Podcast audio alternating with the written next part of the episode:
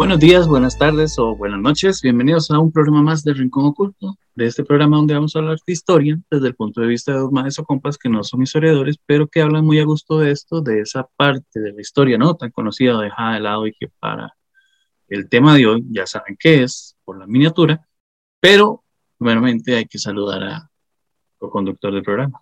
¿Todo bien, Sergio? Todo bien, Luis. ¿Cómo vas y cómo van todos ustedes, nuestras estimados audiencia, quien nos, nos hacen el favor de escucharnos semana a semana. Eh, semana interesante acá en, en, la aldea, teniendo elecciones.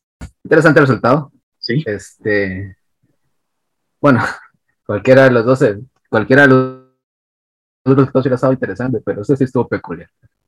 Entonces, veremos qué pasa. Veremos qué pasa.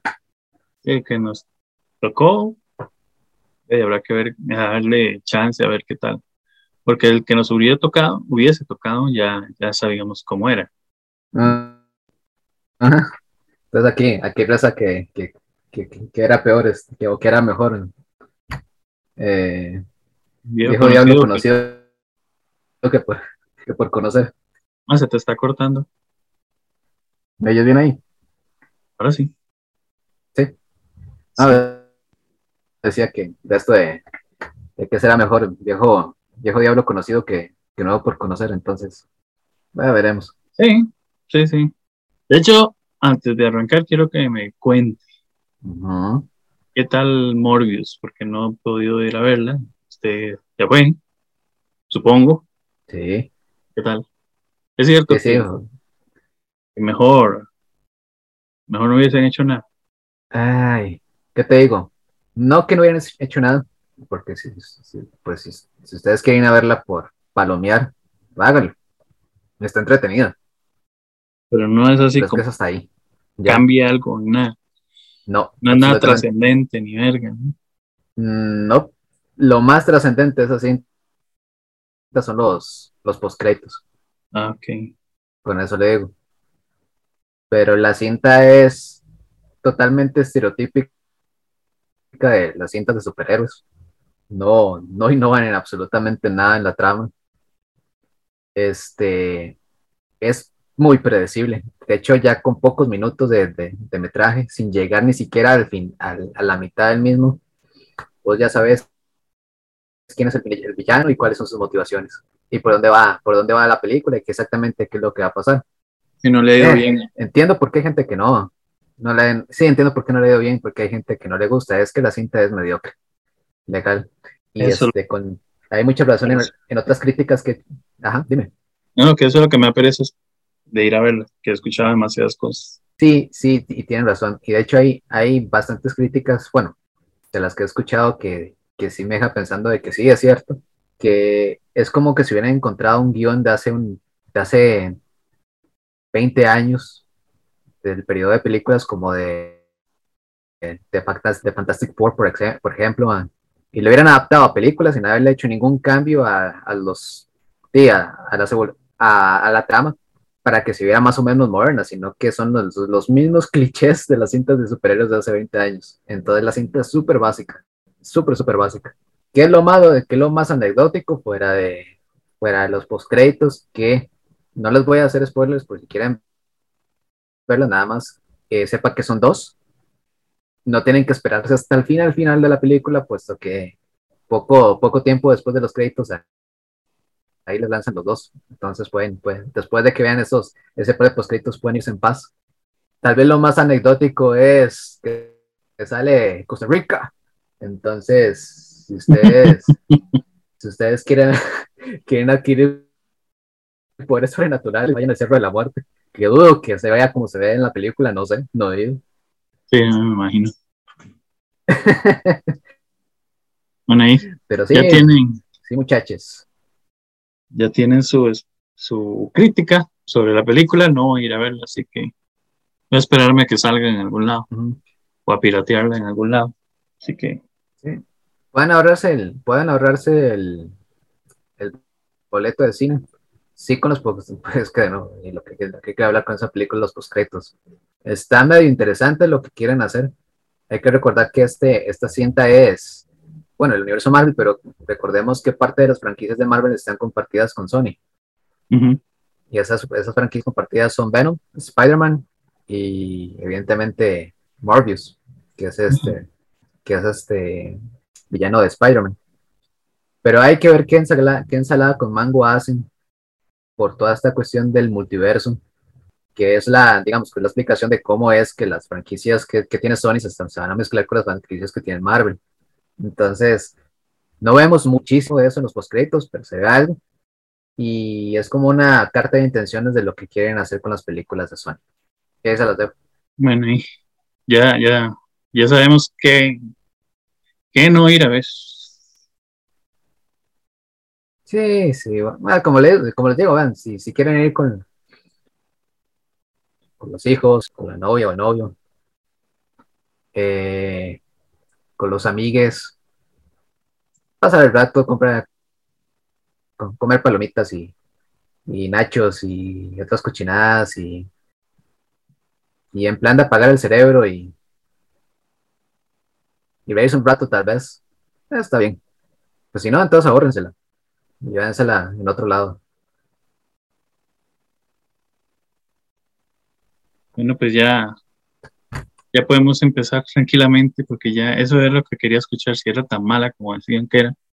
O qué putas. Eh, sí, ya, ya, ya con eso. Las hay peores. Sí, las hay peores. Ah, no, sí, por supuesto. Por supuesto. Las hemos visto bien, güey. Pero es que gastar para ir a ver eso va al cine, mejor espera uno que salga en algún lado. Es que está cara la vida. ¿eh? Exactamente. bueno, para el tema de hoy, como ya se sabe, ¿verdad? Por miniatura, por el título del capítulo de hoy, el tema es patrocinado por Sergio. Es sobre horror cósmico. Y van a preguntarse qué mierda es el horror cósmico. Eso. Sí, de hecho, debo ser honesto, sí había escuchado bastantillo, pero yo sé que Sergio ha escuchado un montón. Y he conocido, y en realidad no, no, no hasta, hasta que Sergio lo dijo, no, nunca lo vi como un tema. Pero, o sea, si usted le pone atención, es un tema muy interesante. Y es un tema que prácticamente abunda en muchas cosas. Entonces vamos a tratar de de ver qué es el horror cósmico. Primero que nada, es un, un subgénero de terror, O sea, es un subgénero de terror que fue creado por un escritor estadounidense. Tal vez le suene, tal vez no le suene. Dios quiera que sí le suene, le suene, que es H.P. Eh, Lovecraft. Eh, este tipo de horror no es el, el único exponente, ¿verdad? Hay que ser hay que ser claros, pero sí es como el, el tal vez el más significativo, porque también está, y no sé, eh, hay varios, Henry Kotner, eh, Ramsey Campbell, creo que hasta Edgar Allan Poe, eh, William Hobson, o sea, hay varios, y hay que ser claros. Hecho, es porque es vacilón porque este eh, Edgar Allan Poe era es a H.P. Lovecraft le gustaba mucho el trabajo de, Edgar Allan Poe. Sí. Era como su, su, héroe, su héroe de ficción. Pero sí, en, lo que yo entiendo, en el, están las obras de H.P. Lovecraft y el círculo de H.P. Lovecraft, que eran escritores que tuvieron que estuvieron, con contacto con él por cartas y desarrollaron las historias de más, historias y, expandieron la mitología de, los monstruos de, Lovecraft, ¿verdad? Una pregunta. ¿Vos me oyes bien? Porque a vos se te corta un poco. Mm, ahí me escucha bien, ¿sí? Sí, ahí sí te escucho bien. De hecho, no es como que me muera por escuchar, pero que tal vez haya alguien que se quiera oírlo. Ajá. Chistosito. Un poquito. Oh, qué buen humor. hay que estar feliz. Nos va como un culo después. bueno, pues sí, eh. como dice Sergio, sí, había un sí. bastante, bastante bueno, bastante talentoso. De hecho. Pero bueno, hoy tal vez eh, nos va a tocar enfocarnos un poco más en, en, en Lovecraft y en sus derivados, por decirlo así. Eh, siento que podríamos hacer un, un, programa abarcando la mayoría de los de, de, los autores o los escritores que, como dice Sergio, conformaban este círculo. Eh, pero siento que tal vez sería más interesante enfocarnos en uno, que es el que ha, no sé, ha, brindado más. O sea, la mayoría de estos autores como que muchos se, se, se utilizaban de ese imaginario, ese imaginario de loco para hacer muchas otras cosas. Entonces siento yo que aunque podemos tocar en partes sobre otros autores, sería bueno como que quedarnos en la raíz, en el, en el meollo de todo. Y el meollo de todo, por lo general, siempre fue Howard Philip Lovecraft. Philip Lovecraft, correcto. Sí, porque digamos, a mí me gustaba mucho este, este, ¿cómo se llama? Este Henry Kotner. O, ¿cómo era que se llamaba el otro? El, eh, ay, va, el Robert Bloch. Pero es que Lovecraft es Lovecraft, o sea, su mitología es enorme. Entonces, sí nos llevaríamos un programa como de 10 horas hablando de, de Lovecraft. Y si le metemos de los otros autores, duraremos el triple. Sí, sí, sí. Más que, más que ellos fueron, como les dije antes, los responsables de expandir el, expandir el, universo Lovecraftiano, que es como lo se lo conoce ahora. Ajá. Sí, exactamente. Porque lo, interesante, lo interesante y, la parte del, lo interesante y la parte del horror de Lovecraft es que te deja a medias con las explicaciones. Y es que es, esa, parte, esa es la parte del horror que él intenta, que él intentaba expresar en sus obras. No, de hecho sí es un tema bastante interesante. Así que tenemos un ratito para hablar de algo diferente. Sí. Entonces, dale, mijo. el cine y la literatura es lo que nos encanta. Al menos a mí me fascina. Y sé que a Sergio también. Se basan, vamos, el cine y la literatura de terror y de horror. Se basan mucho en un aspecto muy principal de todo esto ahora del, del del horror Lovecraftiano y todos estos escritores de ese círculo se basaban mucho en un aspecto principal, o sea, que es algo muy interesante en muchas películas. Las películas, para mí, al menos para mí, las películas de horror que son más eh, interesantes, más impactantes y que causan un poco más de suspenso son esas que se basan en el miedo a lo desconocido. O sea, cuando usted sabe cuando usted no sabe, más bien. de hecho, cualquier tipo de, narración, ya sea del género que le dé la gana, se basa en que alguien desconoce algo. Pero en este caso de horror, es ese miedo a desconocer todavía más. Entonces, es muy interesante cuando a medida usted lee en estos, bueno, se, sienta a leer este tipo de libros, eh, cómo avanza en la historia eh, el ir descubriendo eso. Y usted descubre en estos libros una cosa tras otra, tras otra. Entonces, todo se vuelve sumamente complejo, pero muy interesante. temáticamente estos libros de Lovecraft, la mayoría, todos, se referían a entidades sumamente complejas, como acabo de decir también. Eran sumamente complejas, sumamente poderosas, y la mayoría, o todas, eran conocidos como los primigenios, que eran los seres que habitaban el universo desde antes ¿verdad? de la aparición de la vida humana. La mayoría eh, han sido escritos de una manera que es algo que me llama mucho la atención, es como saliéndome un poquito del tema.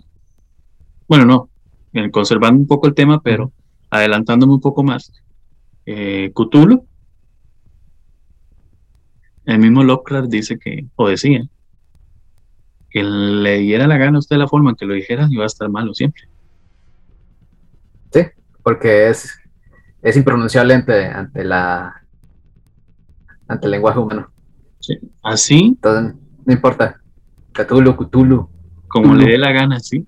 Como le dé la gana, igual va, va a estar mal. estar mal. y eso es algo que definía mucho el tipo de literatura que escribía este hombre.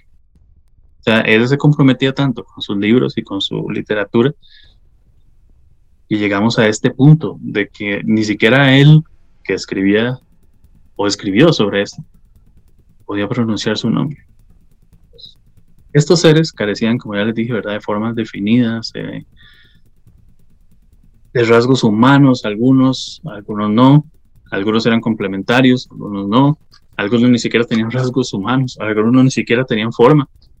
Y todos eran una, una forma, eh, por decirlo así, un elemento básico en todos, es que todos eran indiferentes a las necesidades y los deseos de la humanidad.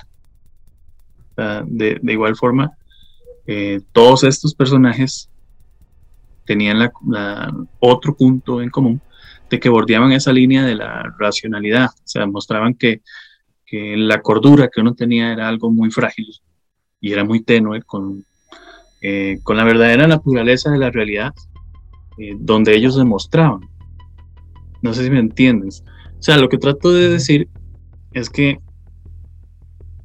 eh, estos personajes, y lo notamos mucho cuando se utiliza la, la, literatura como base en películas, menos la literatura de de Lovecraft es que la mayoría de seres o la mayoría de los personajes son o rayan en la locura. De hecho, hay personajes de Lovecraft que se decía que de verlos usted se volvía loco. Que de hecho, eh, entrando un poco en, lo que a mí me encanta, que es el cine, hay una película que tiene un pequeño rasgo de Lovecraft que es el, esta de, ¿cómo es que se llama esa madre? Se me olvidó el nombre de, bueno, vos viste Beerbox. ¿Cuál será? No. Bueno, Beerbox era de, ay, pero ¿cómo es que se llama esta? ¿Vos viste alguna vez? Ah, se me olvidó cómo se llama ella. dice que aparece Sandra Bullock. Sandra Bullock. Ajá. Beerbox, eh, es una película en la que. sí, uno no ve. En español. El, monstruo. Uno no ve el monstruo que está atacando. El único asunto es que la persona que ve el monstruo, o sea, el, el, el ente, la persona que logra ver ese ente se vuelve loca. Entonces, pierde todo control de sus facultades mentales y termina matándose sola o atentando contra su vida o haciendo un montón de cosas. El asunto es que la única persona que puede ver al monstruo y volverse loca es esa persona que ya está loca. Y a esa persona no le afecta. Y eso es un, digamos, esas personas eh, describían a los monstruos o dibujaban a los monstruos exactamente como monstruos de Lovecraft. Entonces ahí es donde vamos, o donde trato de ir, cuando me refiero a cuál es uno de los tantos puntos del horror cósmico de Lovecraft, que sus monstruos eran de una naturaleza completamente diferente a lo que usted puede haber visto en cualquier película. Y si ve un monstruo que reúne esas características es porque seguramente se basó en esto. Así de yo lo comparo mucho. ¿Con quién? Eh, alguna vez estamos hablando de, de terrores profundos, reales. Ajá. Entonces, me acordé, me acordé de esta parte que me estabas comentando acerca del mar y las profundidades. Sí, la talasofobia. Ajá, exactamente. Lovecraft es esto, y aprovecha este tipo de este tipo de horror, como vos decís, el miedo a lo desconocido. Es como encontrarse uno, imagínense encontrarse uno solo en medio de, un gran abismo.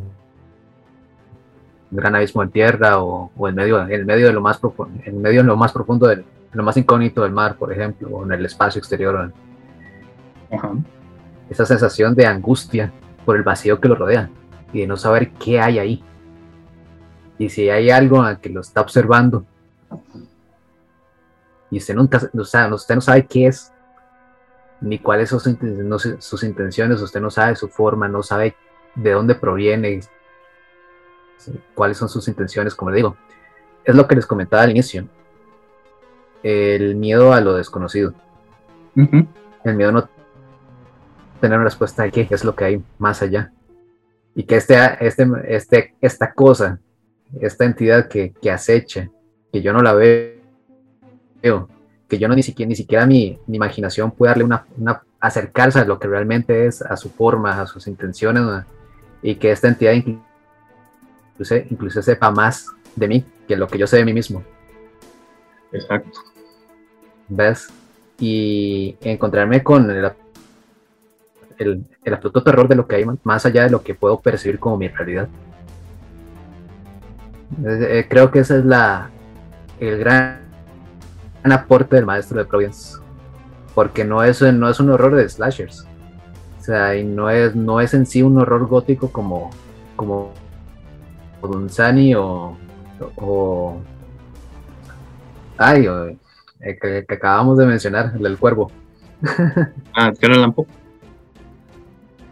Edgar Allan Poe. Él iba más allá de la imaginación, de jugada con ese miedo, con, los miedos primigenios de las personas. O sea, con esa, ese terror primario que todos, que todos este, tenemos en nuestros genes. Ese terror visceral, lo que es. exactamente.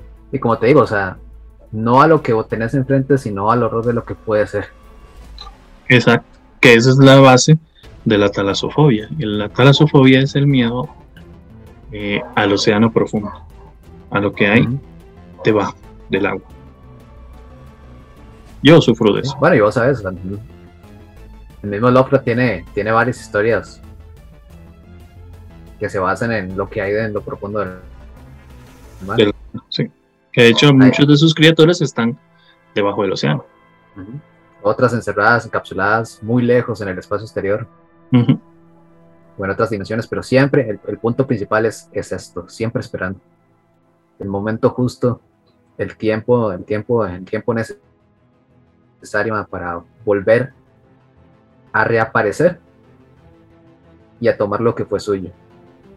Es, eso mismo que dices vos es, algo interesante, porque digamos, eh, lo curioso de muchas de estas historias es que, ¿verdad? aunque digan, todas tienen eh, sus argumentos y sus tramas diferentes y todo ese tipo de cosas, hay muchos eh, tropos que se repiten en la historia de esto, de esto del horror cósmico, perdón, que las une a todas. O sea, digamos, eh, la mayoría son con ambientación tipo de alguna época, de una época en específico, o son modernas o son de ciencia ficción, son orientadas al terror puro. Eh, como ya les dije, ¿verdad? Son muy viscerales, son muy abstractas, y todas cargan como con ese mensaje general de, de, desolación, que prácticamente es mucho que se ve con las películas eh, que son ambientadas en el, en el universo, en, galaxias o en naves que suben a buscar cosas fuera del planeta, lo que sea. Eh, es esa, ese mensaje de desolación, de que somos solo una cosita en el universo y que ese universo está cargado de muchas otras cosas más. Entonces eso, eso es por lo general, dime. Sí, es lo que, lo que yo te decía de jugar con la idea del abismo.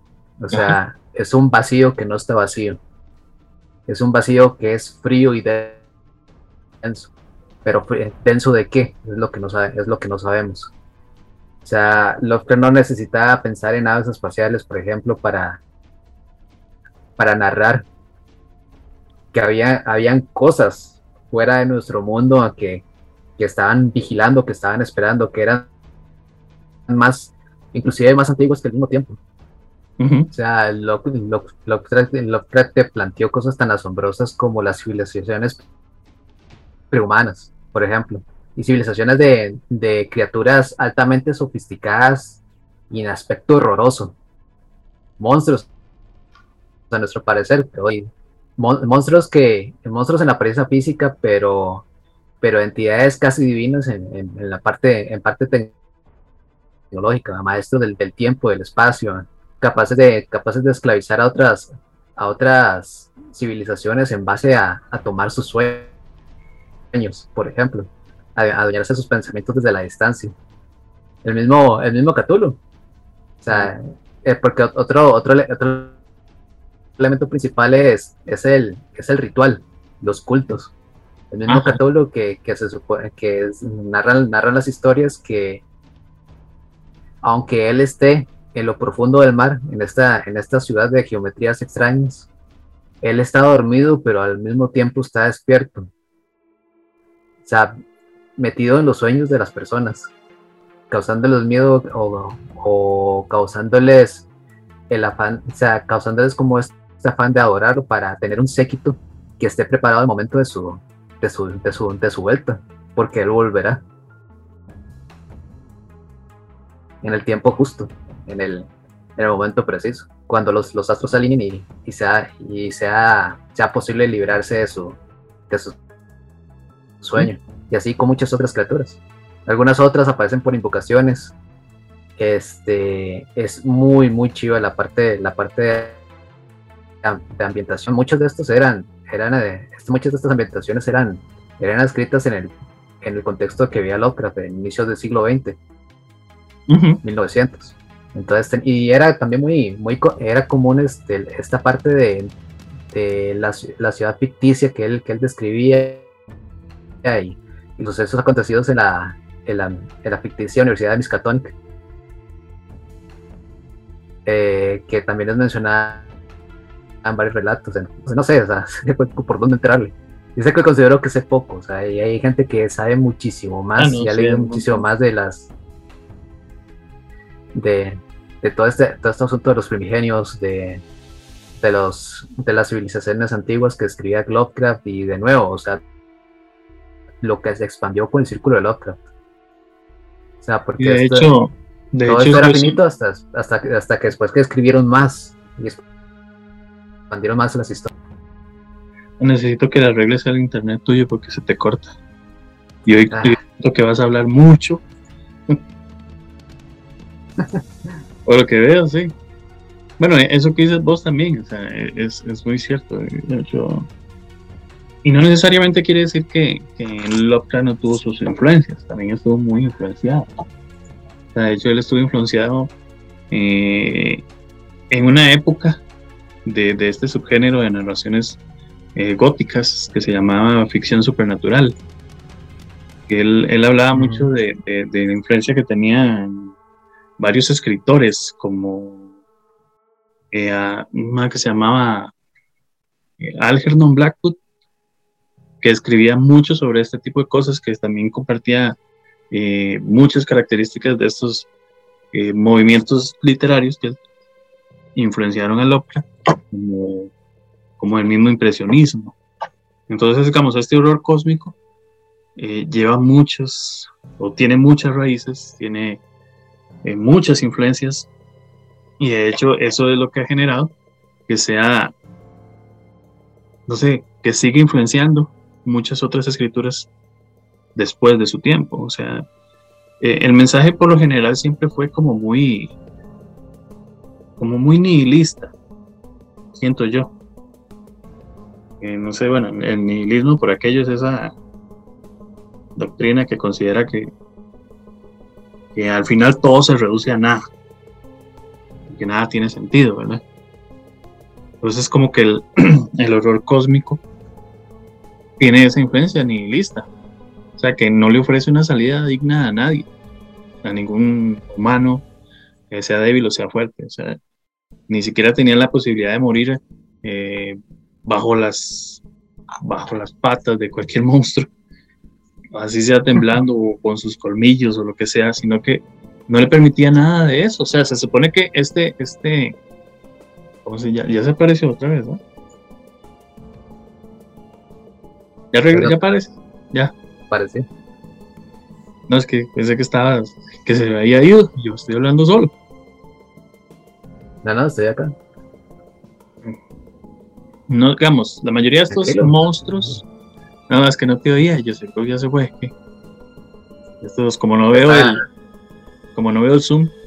Ya está, ya está empezando a aparecer, ya está empezando a aparecer el, el horror inefable, inefable en, en su apartamento. Ya está borracho este, más bien. bueno, eh, recapitulando.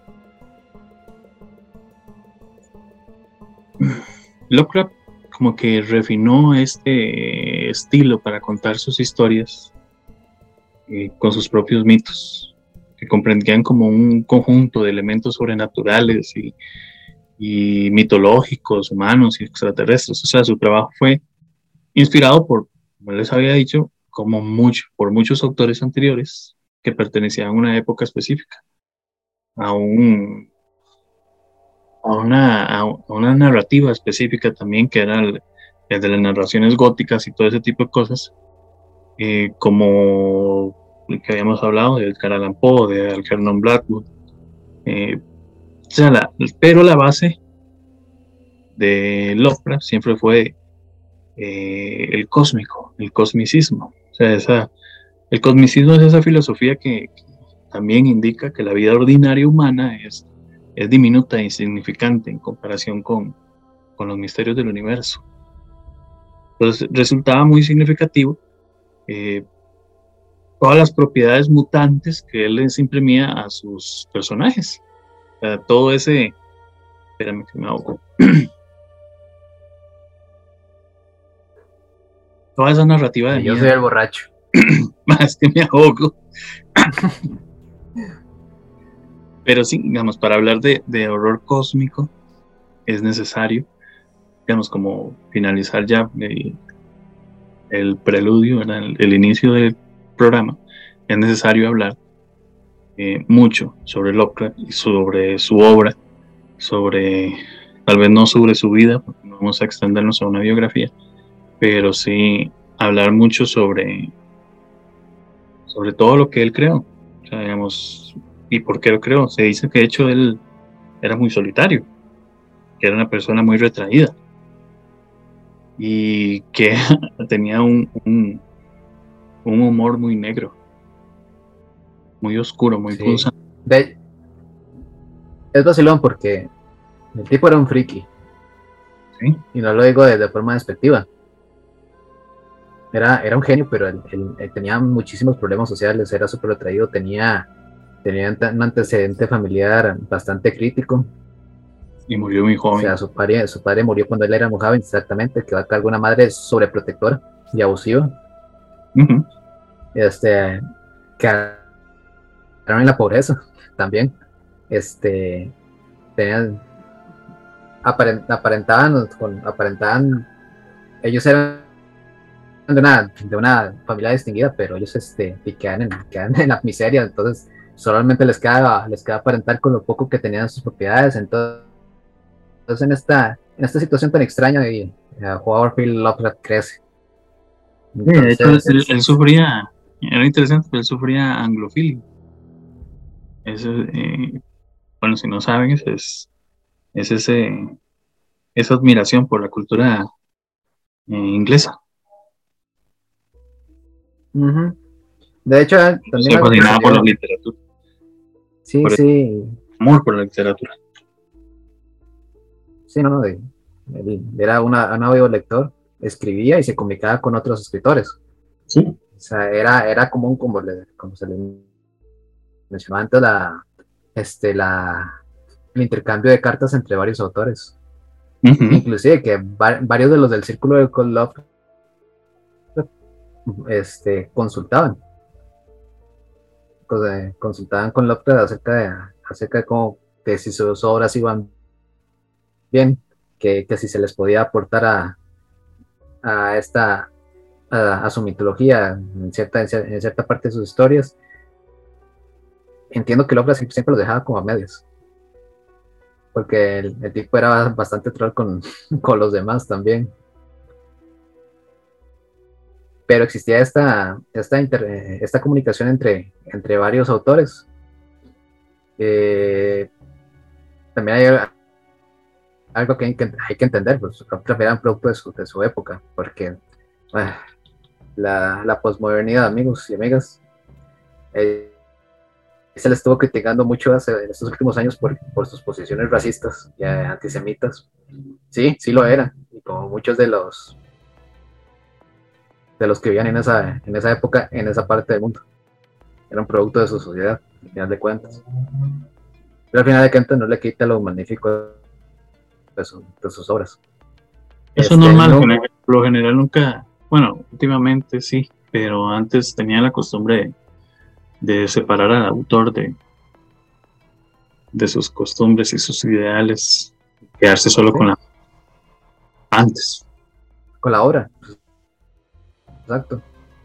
Y él ni siquiera, ni siquiera vio la gloria de sus, de su, vivió la gloria de la fama de sus obras, porque, o sea, fue, fue muy delegado al olvido. Murió pobre, murió solo. A los 46 años de cáncer de intestino. Y joven, además. Yeah. Sí. Sí, exactamente. Entonces, siempre, siempre es, siempre, siempre se da como ese, esa reflexión de que si el autor vivió como en sus obras y si murió como uno de sus, alguno de sus personajes, en la soledad y en la locura. Pues tenía un humor interesante. De hecho, creo que no, me acuerdo cuál fue el, escritor que le pidió en una carta poder matar a uno de sus personajes o a uno de sus seres, de sus monstruos. Sí. Y que él le mandó dándole todo el permiso y, puso de testigo a, a Abdul, Abdul Alasred. Siempre se me olvida el nombre más.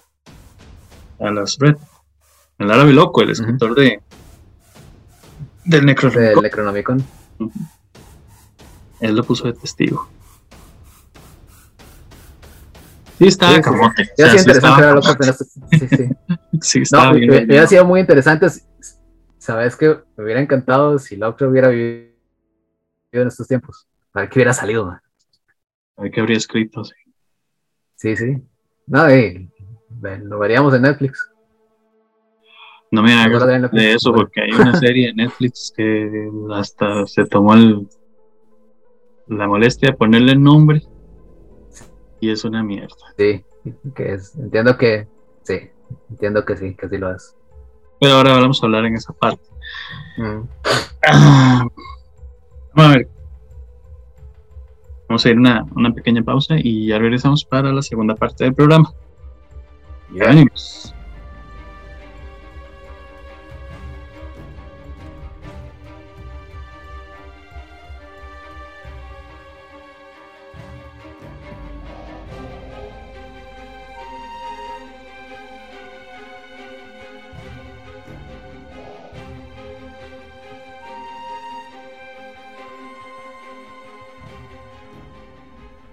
Buenas, regresamos para la segunda parte del programa. Vamos a continuar un poco hablando sobre, sobre Lovecraft, bueno, un ratico más. Y en este caso vamos a empezar a hablar también sobre muchas cosas eh, como temas y elementos del horror Lovecraft. Lovecraft. Ay, se me fue. Lovecraftiano. Siempre se me complica que son, que son básicos o esenciales para el género del horror cósmico. Muchos son encontrados eh, en estos trabajos y a partir de estos puntos básicos es como se, se crean otros, eh, otros escritos, otros autores utilizan mucho este tipo de cosas. Y no solo autores eh, de literatura, sino también programas, series, películas cuenta mucho como con esta base. algo que tiene muchísimo eh, el género del Lovecraft es, o el Lovecraftiano, es que eh, no se fija mucho en la caracterización del personaje como individuo, sino más como en el punto de vista de la humanidad en general. Y algo que sí le da mucho es ese insignificante lugar en el universo al hombre, al humano. Que es a lo que vemos con lo que estábamos hablando ahora del cosmicismo, que, era esa filosofía, ¿verdad? Que ha desarrollado. Que es un punto. No creo que andaba tan lejos, ¿verdad? No, no, en, realidad, si usted lo ve desde un punto de vista, no está nada lejos. O sea, los seres humanos, para él eran como una presencia, o sus escritos también, más que todo, eran de una presencia muy poco significativa.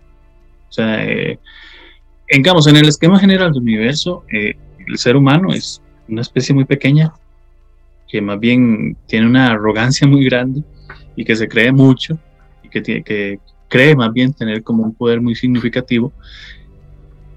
Y al tener esta presencia de estos seres, es, prácticamente pasa a, ser completamente eliminado de la historia.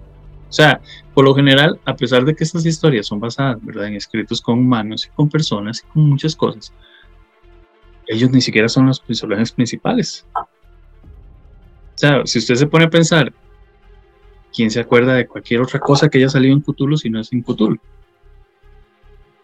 ¿Sí? Y así pasa con muchos. Es más, la, la presencia de personas es anecdótica. Sí. O sea, es la el ego o el error de alguien que logra comunicarse con una entidad primigenia. Pero siempre, las, dos cosas, las dos cosas interesantes. No, no, que siempre eso es como muy. Y esa presencia es como muy mm. susceptible siempre a ser eliminada fácilmente. Sí, sí, sí. Pero lo importante es. O sea, lo, lo, lo que siempre queda en la historia es que no puedes hacer nada contra esa entidad y el mal final que lleva a quien las contacta. Porque a las entidades no les pasa nada. Y créanme que no les, no les importa el, no les importa el, protagonista, lo que esté ahí. No, que de hecho, este, de hecho Lovecraft cree, o tenía la creencia más bien de que la raza humana iba a desaparecer. Sí, es que digan, digamos, muchas de, algunas de estas, el mismo, el mismo el mismo Cthulhu, que estaba previsto volver. Por eso su, séquito de su culto, que llevaba siglos desde el inicio de la, de la aparición del hombre. Por ejemplo, o había, había otra entidad inclusive, que, también que también, que no me acuerdo, no me acuerdo cuál era, que, también moraba en, los sueños de los hombres. Y una de las más poderosas, poderosas porque Cthulhu no es, dentro del panteón de, de Lovecraft, no es ni mucho menos el dios más poderoso, la entidad más poderosa que aparece. O sea, ahí había una que no tiene forma, que ni siquiera es inteligente, pero se, se, mantiene dormida en el espacio, esperando a despertar. Que de hecho ahora vamos a hablar de, esas criaturas también. muchas, de, muchas de estas, o sea, para, nosotros, la, para ellos, la, la, existencia número es tan insignificante. Inclusive, o sea, nos, inclusive este loco nos, nos pone como tan pequeños y miserables en comparación con las criaturas que habitaron aquí antes de nosotros. Y es que eh, el problema de, bueno, no el problema, pero la mayoría de estas historias, o todas las historias de Lovecraft, eh, lo importante no era como, eh, ¿qué era eso? O sea, no era, no la importancia no era qué era eso que le, le, causa horror a los protagonistas, sino que lo importante de las historias o la importancia de la trama es darle cuenta al protagonista de que es completamente inútil para el terror que se le viene encima. Sí, y lo, y lo interesante y lo, lo que te atrapa de la historia, hablando de la presencia humana, es la reacción de la presente del, de las personas, del, humano en este caso, que interactúa con estas cosas. ¿Ves? Porque ahí es donde se empieza a explorar, digamos, los, los miedos más primigenios que tenemos todos incrustados en nuestros genes. O sea, la oscuridad, el vacío, lo desconocido. El sentirse vigilado de no saber de qué y de lo que describía el mismo, lo que el mismo Lovecraft describía como el horror inefable, inexplicable, inarrable. ¿Ves? Hasta que llega en su culmen, es, que es el, protagonismo tal, pues dirigiéndose a la muerte o a la locura. Y que muchas veces la locura era muchísimo peor que la muerte. Ah. Y de eso, lo interesante también es que él, afirmaba, no solo en sus historias, de hecho afirmaba que nosotros utilizamos nuestra mente de forma muy limitada. Sí. Y no tienen nada, pero nada equivocado. a mí, a mí mucho lo que mucho lo que me encanta también es viéndose un poco aparte de, la, de las escrituras es la reacción, la reacción de las personas, de lo que ya comentamos, pero por otro lado, en la parte de, los cultos. Es que de hecho, el, el cosmicismo. La, parte del miedo y la parte de la, adoración. Dime. Eh, el, cosmicismo eh, era mucho el resultado del disgusto que él tenía por los conceptos religiosos. Porque Locra era un ateo materialista. E, exactamente sino es que él se creyera todo lo que escribía, ¿verdad? Y que entiendo que el Mae, que el Mae era bastante troll con también con, con la gente que creía o le preguntaba si esto podía tener, podía ser verdad, porque sabía disimular muy bien sus fuentes. O sea, él, por ejemplo, la creación del, del Necronomicon, hasta la fecha hoy hay gente que cree que el Necronomicon existe y que es real. no, o sea, fue, fue invención de Locke, lo que pasa es que le dio una buena historia tan buena de origen que lo, que lo hizo, o sea, la puso, la puso en, los mitos, eh, inventó la historia de origen del, del, Necronomicon y la puso en los mitos de forma que fuera más como, como documental que como parte de la ficción. Entonces hay gente que se, lo, se la cree, se la cree hasta el día de hoy.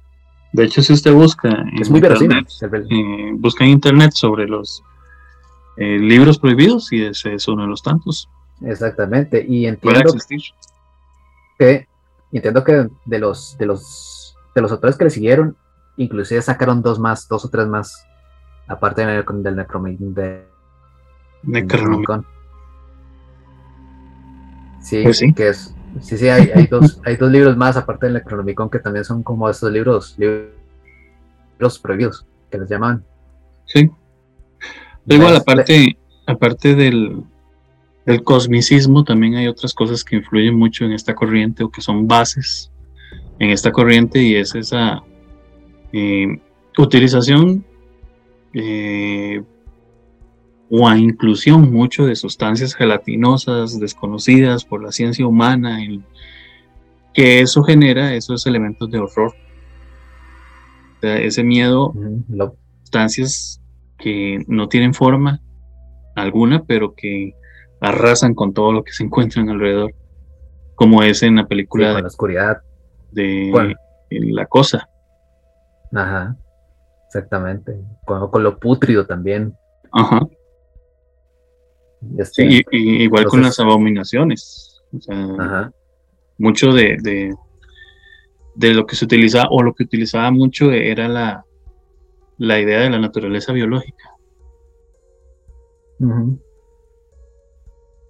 Pero era muy interesante. O sea, de hecho deberían de verdad de buscar un poquito y leer un toquecito sobre él.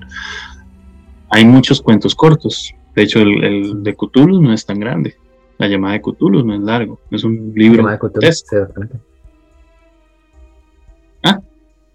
Que de hecho, sabes que me que me sale que me sale así como el símil de, por ejemplo, que una buena, una buena descripción de, de horror cósmico son la descripción de los ángeles de la, en la, en la Biblia hebrea, la Biblia hebrea.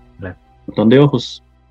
Ajá, exactamente, son, son criaturas así. raras. Y no solo en, criaturas tenía, eh, tiene como una base común la mayoría de estas escrituras, o las escrituras de Lovecraft, porque también utilizaba mucho la vara del estilo de escritura anticuado, usaba mucho el estilo de escritura victoriano, que a pesar, ¿verdad?, de la tecnología más que todo, de su tiempo y todo eso, él tendía a, usar palabras medievales en sus escritos. Digamos, usaba mucho, eh, por decir algo, hombre de ciencia o, para decir, más que todo como hombre de ciencia, como para utilizarlo en vez de decir científico. Sí, no, es que estamos hablando de alguien que estaba muy influenciado por la literatura gótica, o sea... De ahí viene la, la, adoración de la cultura. Dunsani.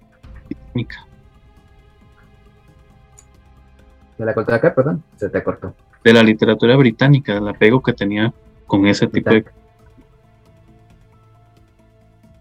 Igual utilizaba mucho lo que era el, el desapego. O sea, sus, sus héroes o sus protagonistas, por lo general eran aislados de la sociedad y, y, eran personas con intereses académicos, o sea, eran científicos, astrónomos, literatos o cualquier otro tipo de cosas. Esa era una, más bien uno de tantas cosas que él utilizaba mucho en sus escritos. Porque prácticamente, es que prácticamente utilizaba eso para, para, buscarlo como un interés narrativo, porque eso era lo que utilizaba para, para conducir al protagonista o a quien fuese, o al libro o lo que fuese, a los descubrimientos del universo y de la Tierra. Aún así. también es un producto de su época, ¿verdad? Sí, aún, aún sabiendo, ¿verdad?, que, ninguno de sus protagonistas iban a poder, poder parar esas fuerzas que descubrían. Sí, sí, no, no, y era, era, fascinante el, contraste entre, la, de nuevo, esta parte sectaria, mística de los cultos, junto con la parte científica de, en este caso de los no sé si no, les podemos decir héroes, tal vez víctimas. de las personas que, se atrevían a estudiar y a, aprender más hasta llegar a las últimas consecuencias, que era encontrarse con todo esto. Y eso generaba mucho un, punto más que tiene ese tipo de escritura, de, narraciones de Lovecraft, que era el hecho de, de generar preguntas que no tenían respuesta o tenían respuestas como la mayoría de los secretos de la Tierra o del universo que eran descubiertos por, mm, digamos que los protagonistas, por lo general no le daban a uno esa, no le dan a uno esa respuesta definitiva o, eh, o sea, usted pasa leyendo y leyendo y usted no encuentra la respuesta a lo que anda buscando o a lo que realmente le sucedía al protagonista. Ah, hay un vacío intencional. Sí, y eso, eso generalmente la narración. Sí, igual eso, eso generaba lo que te digo de, de mostrar la fragilidad de la cordura humana, que por lo general todos los personajes de, de Lovecraft siempre eh, eran incapaces de afrontar eh, mentalmente todas estas eh, verdades que el universo les mostraba, entonces terminaban cayendo ante la vulnerabilidad o la fragilidad de su propia mente. Y la arrogancia humana, que demostraba mucho. Pero generalmente todos esos caminos lo que hacían era como, como llegar a la demencia. O sea, la mayoría de, es que es prácticamente todos caminaban o todos terminaban conduciendo al personaje a la demencia. Sí, es que ese era un producto inherente de contactarse con, eh, con estas entidades. Sí. O sea, están tan fuera de nuestra comprensión, tan fuera de nuestra lógica que al admirarlos, la reacción que nos genera es locura, porque son, están tan fuera de nuestro entendimiento ah, que, nuestra mente no puede procesar lo que realmente son. de hecho eso llevaba al punto de que le mostraba al escritor, eh, al lector, perdón, que el conocimiento era peligroso. E incluso el conocimiento podía aportar la locura. Entonces todo eso, eh, todo eso metido en un contexto de una realidad de extraña y cruel y con el mismo contexto de que la vida humana no significa nada para el cosmos Y tras de eso, sabiendo que la mayoría de, todas esas historias de terror terminan, bueno, el horror cósmico terminan con algo muy malo, pues todo eso era como una clave en los escritos de la mayoría de los escritores de horror cósmico. Todos tenían como una base específica para demostrar qué era lo que querían narrar. Entonces, le daban, eh, prácticamente le daban como una libertad al lector para que se imaginara cualquier cosa, cualquier tipo de horrores. Porque por lo general no te daban unas, o te dan una respuesta abierta, sino que dan como conclusiones cerradas, eh, no te explican mucho. Pero eso era lo tuanis, porque usted por lo menos seguía eh, generando pensamientos, generando ideas, generando matices, y eso, a fin de cuentas, es, es, es muy bueno para una persona que le gusta leer. Ah, sí. En especial cuando el autor de verdad se cree sus, sus escritos. Sí. O al menos que, que ponga la ficción de manera en que vos no puedas interpretar que esto es ficción. Sí. Y eso es a lo que vamos con la vara de Cthulhu, o como se pronuncia. De hecho, o sea, eh, este tipo era como, como el precursor del creepypasta, ¿no? Sí. Me parece. Sí, de hecho. Bueno, y hablando de Cthulhu, Cthulhu Es, un Cthulhu es un dios primigenio. Cthulhu eh, debutó, de hecho, en el relato La llamada Cthulhu en 1928 para una revista. Y se llamaba, creo que se llamaba Cuentos Raros o algo así, Cuentos Extraños. No, no, recuerdo. Weird Tales. Es, es, es, es. Weird Tales, sí. Weird Tales lo habíamos comentado antes porque era está de revistas pulp donde salen relatos de ciencia ficción de autores que después se volvieron famosísimos y, no solamente ciencia ficción, terror, este, espada y hechicería. Los cuentos de Conan salieron en Weird Tales también. Sí. Los relatos de Conan. Ahí mismo. Entonces sí fue muy importante. De hecho, todo se ha vuelto, se ha vuelto un, enorme culto. De hecho, en realidad es, es, Él era, en teoría en el libro, era venerado por humanos, más que todo como tribus indígenas, ese tipo de cosas. Era, por aquello que no los conozcan, era un ser de tentáculos, de garras. Eh, no creo que no hayan visto una imagen. Alas de murciélago. Alas de murciélago. Y de tamaño descomunal. Y de tamaño descomunal.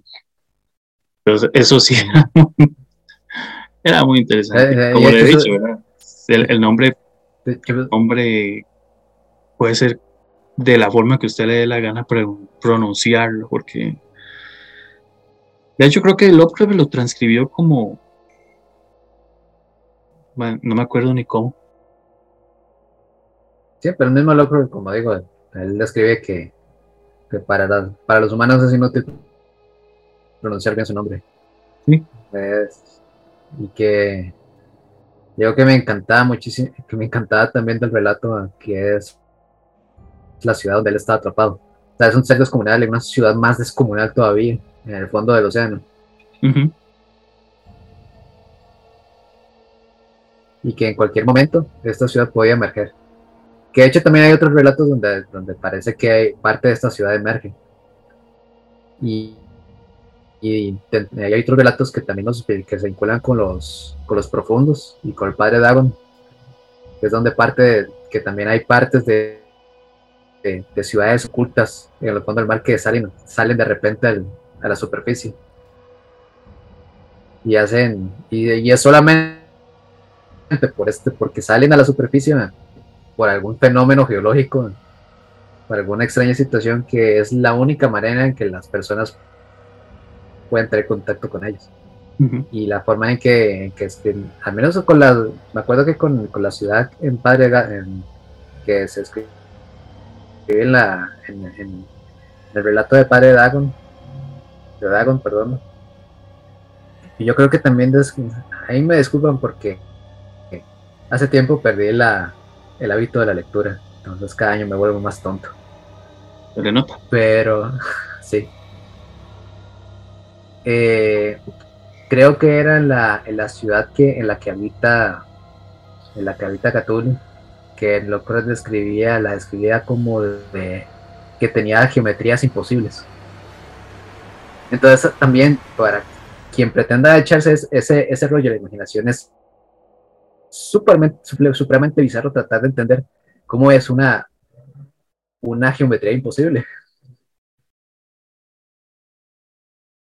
Que tenía un, nombre en concreto, pero no, no me acuerdo bien.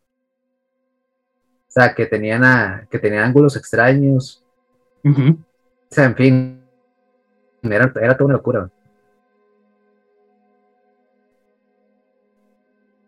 Pero es muy interesante, si quieren buscarlo, se llama la llamada de Cthulhu, para que arranquen un poquito con ese de lectura que Sergio dejó de lado. Y a partir de ahí, ¿eh? porque están, además de lo más conocido, de lo más conocido de, dice con, con ese relato. Después, hay, algo muy interesante de, los relatos de Lovecraft que tal vez le, le anime mucho a, la, a las generaciones pusilánimes que, que no les gusta leer o que entran en terror cuando ven textos súper largos. Ah, no, qué impulso. Uf, qué estímulo. es mucho mejor que los estímulos en el colegio, ¿sabe? Bueno, ¿cuál puta estímulo le ibas a decir? No, estos son relatos cortos, en realidad. No son novelas grandísimas. Sí, eso es muy interesante también, eso ayuda mucho. sí, sí, no, y, ya hablando en serio, hablando en serio, lo, disfrutable de, de, los relatos de Lovecraft es, son relatos cortos. A veces unos tienen que ver con otros directo o indirectamente, y eso, y eso es como el Lovecraft Universe, por decirlo así. Sí, como en el horror de Dunwich. Como,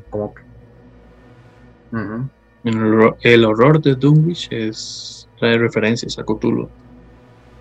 En ¿Sí? el que susurra en la oscuridad. El que susurra en la oscuridad también. Eh, creo que en las montañas de la locura se menciona las semillas estelares de Cthulhu. De Cthulhu. Entonces sí, sí, hay, hay muchísimas relatos. Sí, o te dan vistas de, lo que está por arriba de Cthulhu. Ajá. Entonces, o sea, el, el, DC Universe o el Marvel Universe son cualquier vara. O sea, es cualquier vara con respecto a lo, a lo que desarrolla Locker, ¿no? Y no hablemos de, de los autores que le siguieron después, que expandieron todo, expandieron, inclusive expandieron la, mitología con más monstruos, con más monstruosidades. Sí. Y las conectaron unas con otras.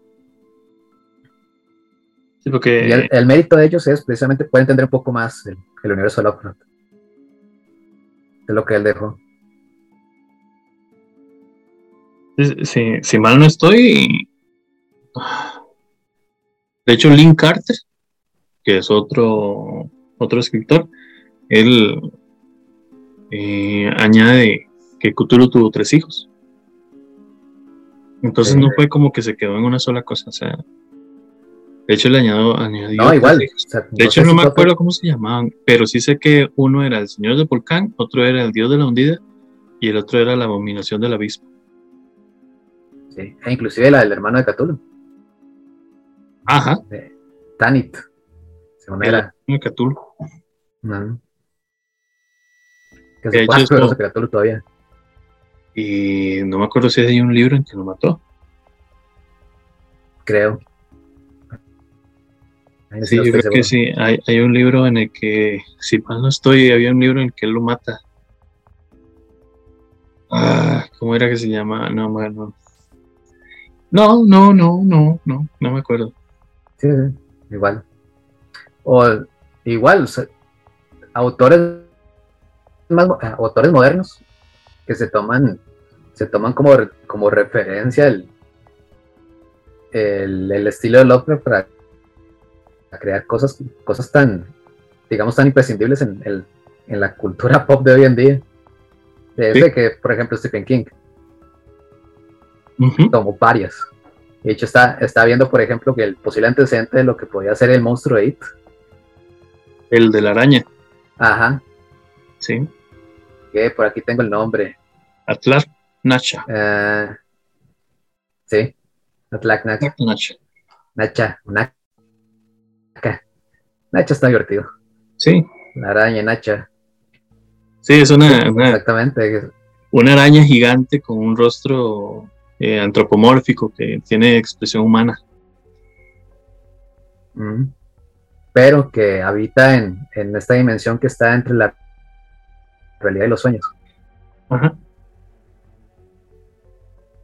Nada, o sea, que, si no, si les gusta el horror de verdad y quieren, quieren acercarse a la lectura, y ya lo digo sin broma y con, y con el, el, la mano en el corazón, lean Lovecraft, de verdad, o sea, no saben lo que, lo que ha inspirado a, historias en, diferentes formatos, o sea, tenemos, tenemos series, tenemos cómics, tenemos películas, tenemos videojuegos, o sea, eh, haciendo, haciendo un poquitillo de investigación de, de las influencias de, del horror cósmico, Lovecraft en la, en la vida cotidiana.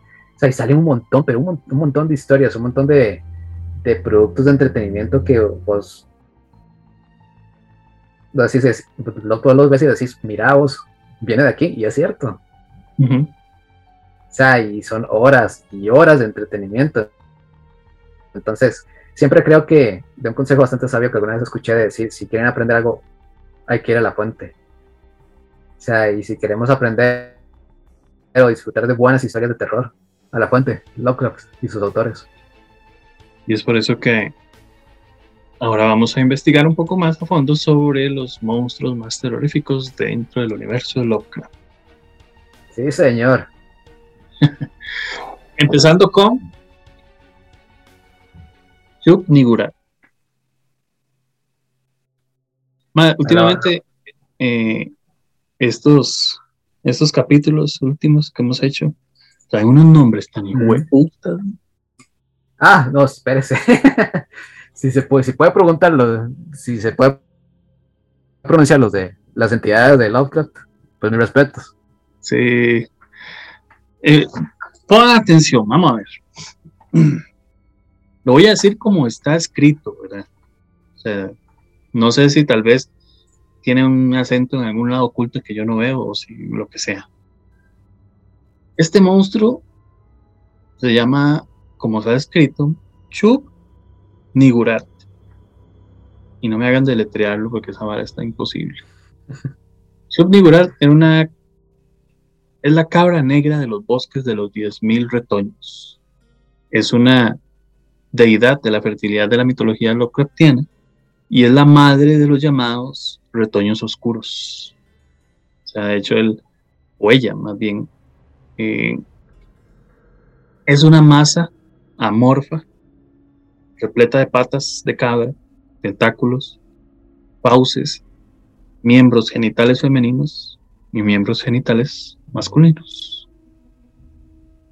Ya con eso no tengo ni que decir más. Imagínese la cabeza de alguien que puede generar un personaje con ese nombre y con ese aspecto físico.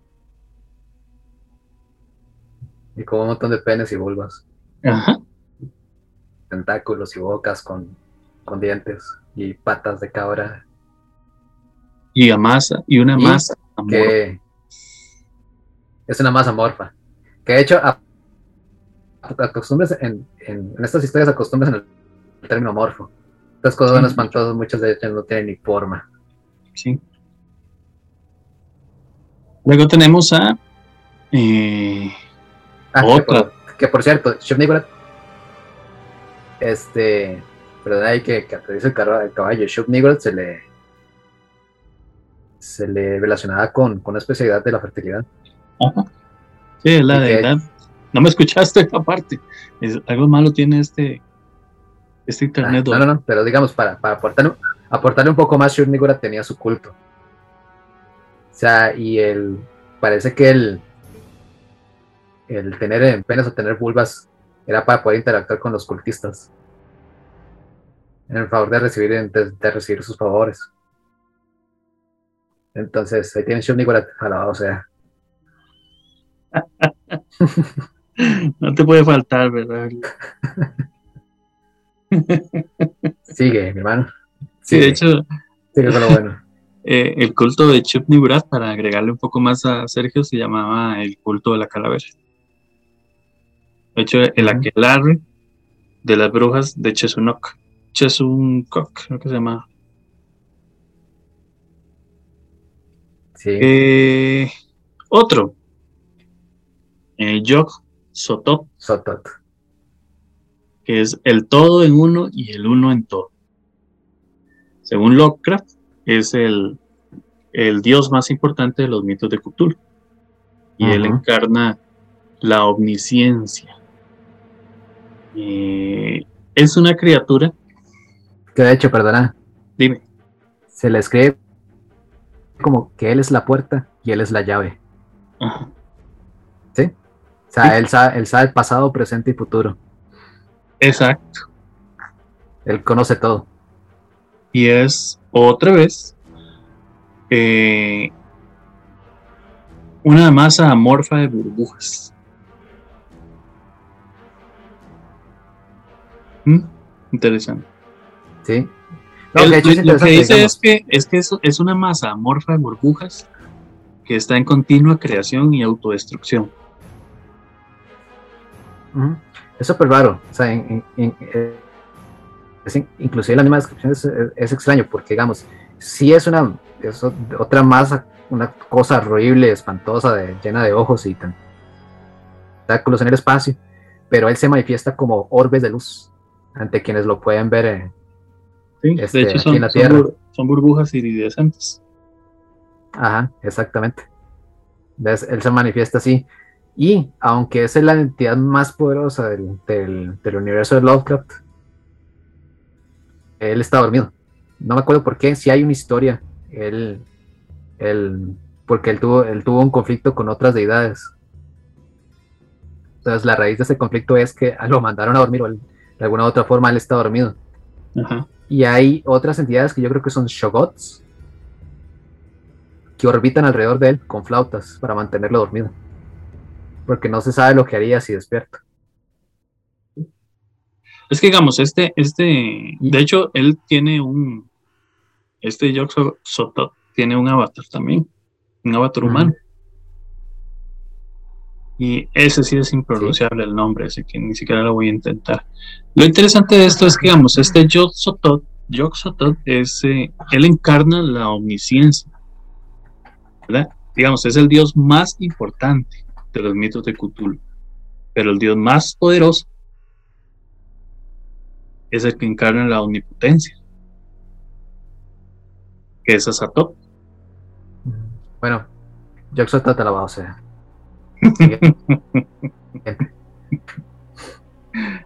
De hecho, este Azatop supera infinitamente en fuerza a, dioses como Yoxotot, como Cthulhu, o a otro que se llama Nodens, que ahora hablamos a, hablar de él. De hecho, este Azatop no ha sido descrito con exactitud, pero también, vamos a lo mismo, es una masa informe, repleta de tentáculos que habita en el centro del caos primogenio, primigenio, perdón, que en realidad no deja de ser una, digamos, el mismo caos es una prolongación de su propio ser. Y por lo general se representa con innumerables fauces y ojos, como lo que estábamos hablando de los ángeles de la Biblia. Sí. Así como. de hecho, si no, si no me equivoco, Asatot, Asatot era un, eh, fue creado como un esclavo de, de si no me equivoco. Era una entidad tonta. Este, que si no, si no entiendo mal, es, estaba, fue creado para el servicio del, de este primigenio. El problema es que fue su cerebro, sus cerebros iban evolucionando conforme el paso del tiempo, hasta el punto de que él fue consciente de su propia existencia y consciente de que él era un lado. Entonces él se revela, este, adquiriendo, bueno, cuando adquiere su, su, su conciencia propia, él se revela y sale de la, ante la jurisdicción de, de. Entiendo, así que es la historia. Sí, más o menos. Luego Sí, de porque, eso, porque estaban estas otras entidades que yo creo que con las que él tenía parentesco, que eran las los, los Shogots, que son los que están orbitando a Azatoth con estas flautas que lo mantienen dormido. Sí. Y ahí, bueno, no sé si las tenías en lista, pero la historia también es muy interesante. ¿en cuál? De los de los, Ah, de los Shogot.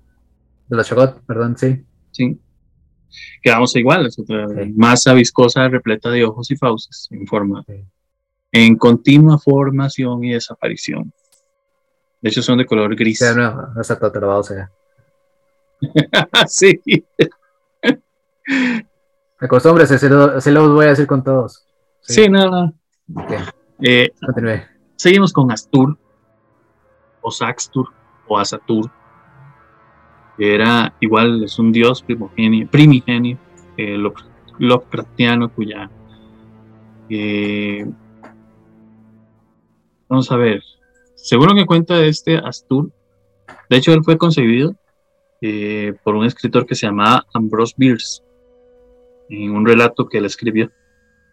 De hecho, la primera aparición de Astur fue en los mitos de Cthulhu. Cthulhu, o como se llame. Y fue solo una mención en el relato. Eh, en el que se susurra que más que todo, o sea, más que todo en, en los mitos de Cthulhu lo que se hace es como figurar su nombre. O sea, no tiene él una forma original definida. Y muchas veces se le representa como, como un pulpo amarillo y en otras como un pulpo morado. Y de hecho se le considera eh, un vástago de Yog-Sothoth y es medio hermano de Cthulhu.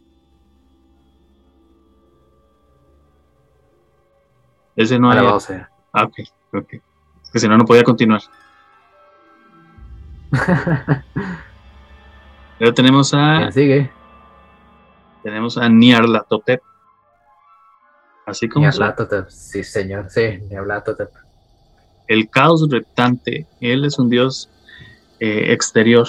Recurre mucho, o sea, era muy recurrente en los mitos de Cthulhu y aparecía en gran número de sus relatos. De este se desconoce cuál es su forma original, pues de hecho él adopta diferentes formas y apariencias en función de sus propósitos. Y él hizo su debut en el poema que llevaba su mismo nombre, Nyarlathotep. Eh, vamos a ver, era. Se le conoce como el de las mil caras. Y esto se debía a que, de hecho, él tenía eh, mil avatares diferentes. Lo interesante de Nyarlathotep es que tenía, tenía avatares eh, famosos. De hecho, se dice que dos de sus avatares eran Hitler y Al Capone. Ok, agentes del caos. Yeah. Ya habíamos hablado de Cthulhu, ese ya no vamos a hablar. Eh, Ah, Vamos a hablar- este, dime. alabado sea. eh, De hecho, no- lo que no me acuerdo es. A ver si vos tenés el dato, porque hay, hay un relato que me encantó. eh, Que de hecho, bueno, antes de que transmitiéramos te lo enseñé, que es el, el que habita en las tinieblas. Ajá. Que por cierto se lo recomiendo mil veces. O sea, de las veces que he leído ese, ese relato corto, que es muy, muy corto, pero no me deja de encantar. eh. Y no me acuerdo si, si la criatura que aparece ahí es Nyarlathotep. Porque para variar no los mencionan hasta el final. Ah, sí, cierto. No más, Eh. Ya te busco el, ya te lo confirmo. sí, porque no, no, no me acuerdo cuál era el. Ah, Ah, Sí me acuerdo que era un, según lo que decían, era un mae. Ah, no, sí, sí, porque era, era un mae de, de, de, alas y que de hecho en, en el en ese que dices vos ah, lo que aparece es un avatar de es que de Nyarlathotep. Lo que aparece es, es un avatar no es el, el mae. Sí. Pero la mente digamos la misma criatura que ha hecho bueno no sé. Vale voy a ver se les puede decir spoilers pregunto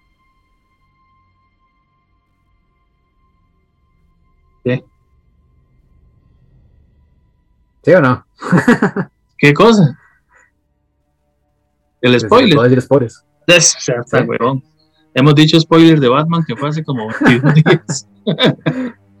no, esta criatura habita en una torre de una iglesia, de un pueblo cerca de Miskatonic, si no, si no me equivoco.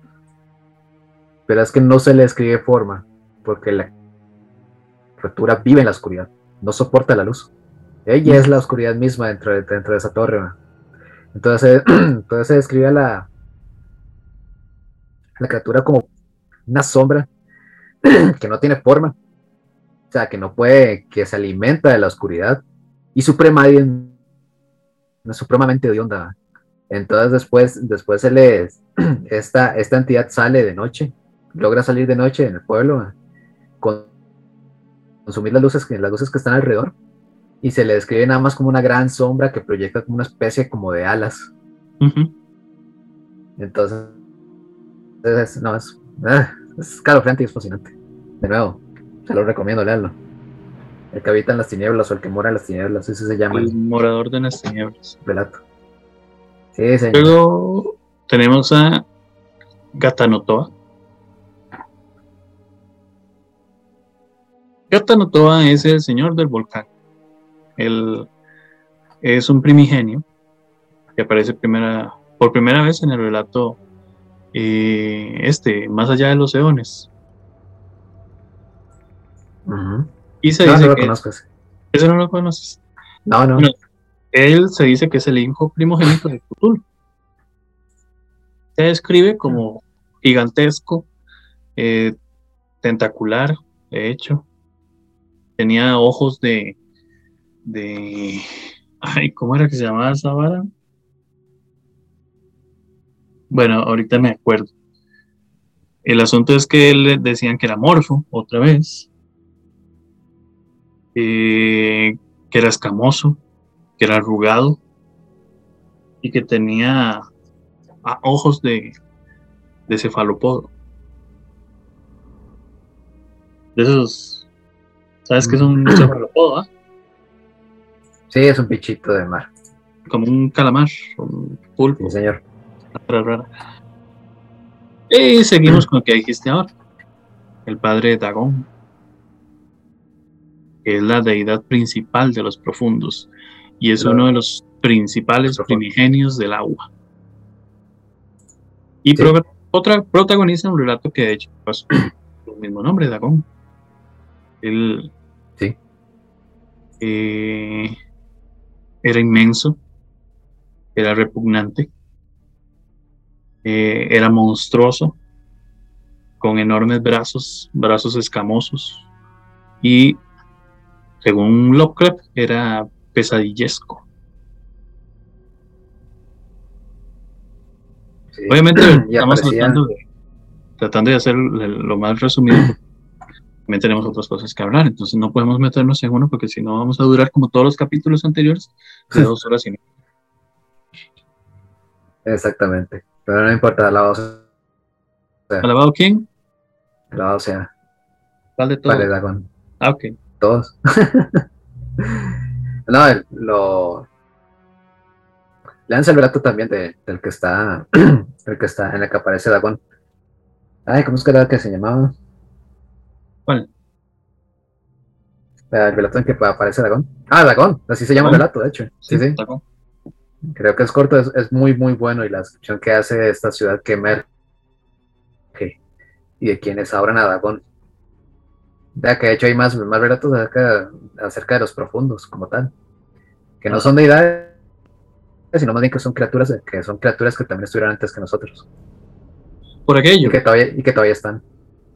Como dices vos, o sea, sí, sí, tal vez sería bueno enfatizar un poquito, digamos, los profundos son unas criaturas que ah. tienen forma similar a la humana, pero eh, sus cabezas eran como de pez y tenían ojos grandes sin párpados. Eh, de hecho, dicen que tiene, según lo que decían, tenían agallas en todo el cuerpo. Tenían manos palmeadas que formaban como, como zarpas, eran de, de color gris verdoso. Tenían el vientre blanquecino y la mayoría eh, tenían una piel resbaladiza y una espalda jorobada. Y habitaban bajo el agua, pero solo en océanos y mares, nunca en agua dulce. Y se podía mover eh, se podía mover libremente por la tierra, pero no les gustaba. Entonces tenían, tienen, esa, tienen la característica de que viven eh, eternamente, a pesar de que, ¿verdad? Son, son seres, seres vulnerables. Igual pueden morir, pero si no ocurre nada, o sea, son, son seres que viven eternamente. Y tienen la, la, la capacidad de poder eh, procrear con humanos. Y de esto salen este, híbridos. Ajá. Y, y de que de hecho se presume que Dragón es, es un profundo, pero son como de los más antiguos. Dragón, eh, Dragón y Madre Hidra son. Y Madre Hidra, exactamente. de hecho Madre Hidra es, es igual, como estábamos hablando, una de los deidades de los profundos, es uno de los primigenios del agua y es considerada la, gran madre ancestral de los profundos. De hecho, eh, hay dos historias, una que dice que es como un como una hidra, esos seres eh, que tienen, ¿cómo se llama la vara? Ay, ¿cómo se llama? La hidra de Lerna. ¿Sabes cuál es la hidra de Lerna? Sí, la que tenía varias cabezas. Sí, exacto, la que peleó con, con Heracles. Heracles, ajá. Eh, que puede ser como una hidra de Lerna o que en todo caso eh, podía haber sido solo una, un ser de gran tamaño, eh, semejante un poquito a una hidra, no tanto, pero con caracteres femeninos. O sea, tenía senos prominentes. Y ahí pasamos a... Ah, bueno, ya habíamos hablado de, de Atal, Atlac Nacha. Ah, la araña Atlac Nacha. Sí. O los perros de Tíndalos.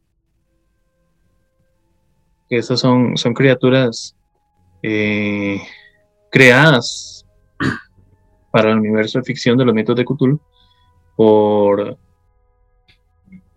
se llamaba Frank Belknap, Belknap, Frank Belknap.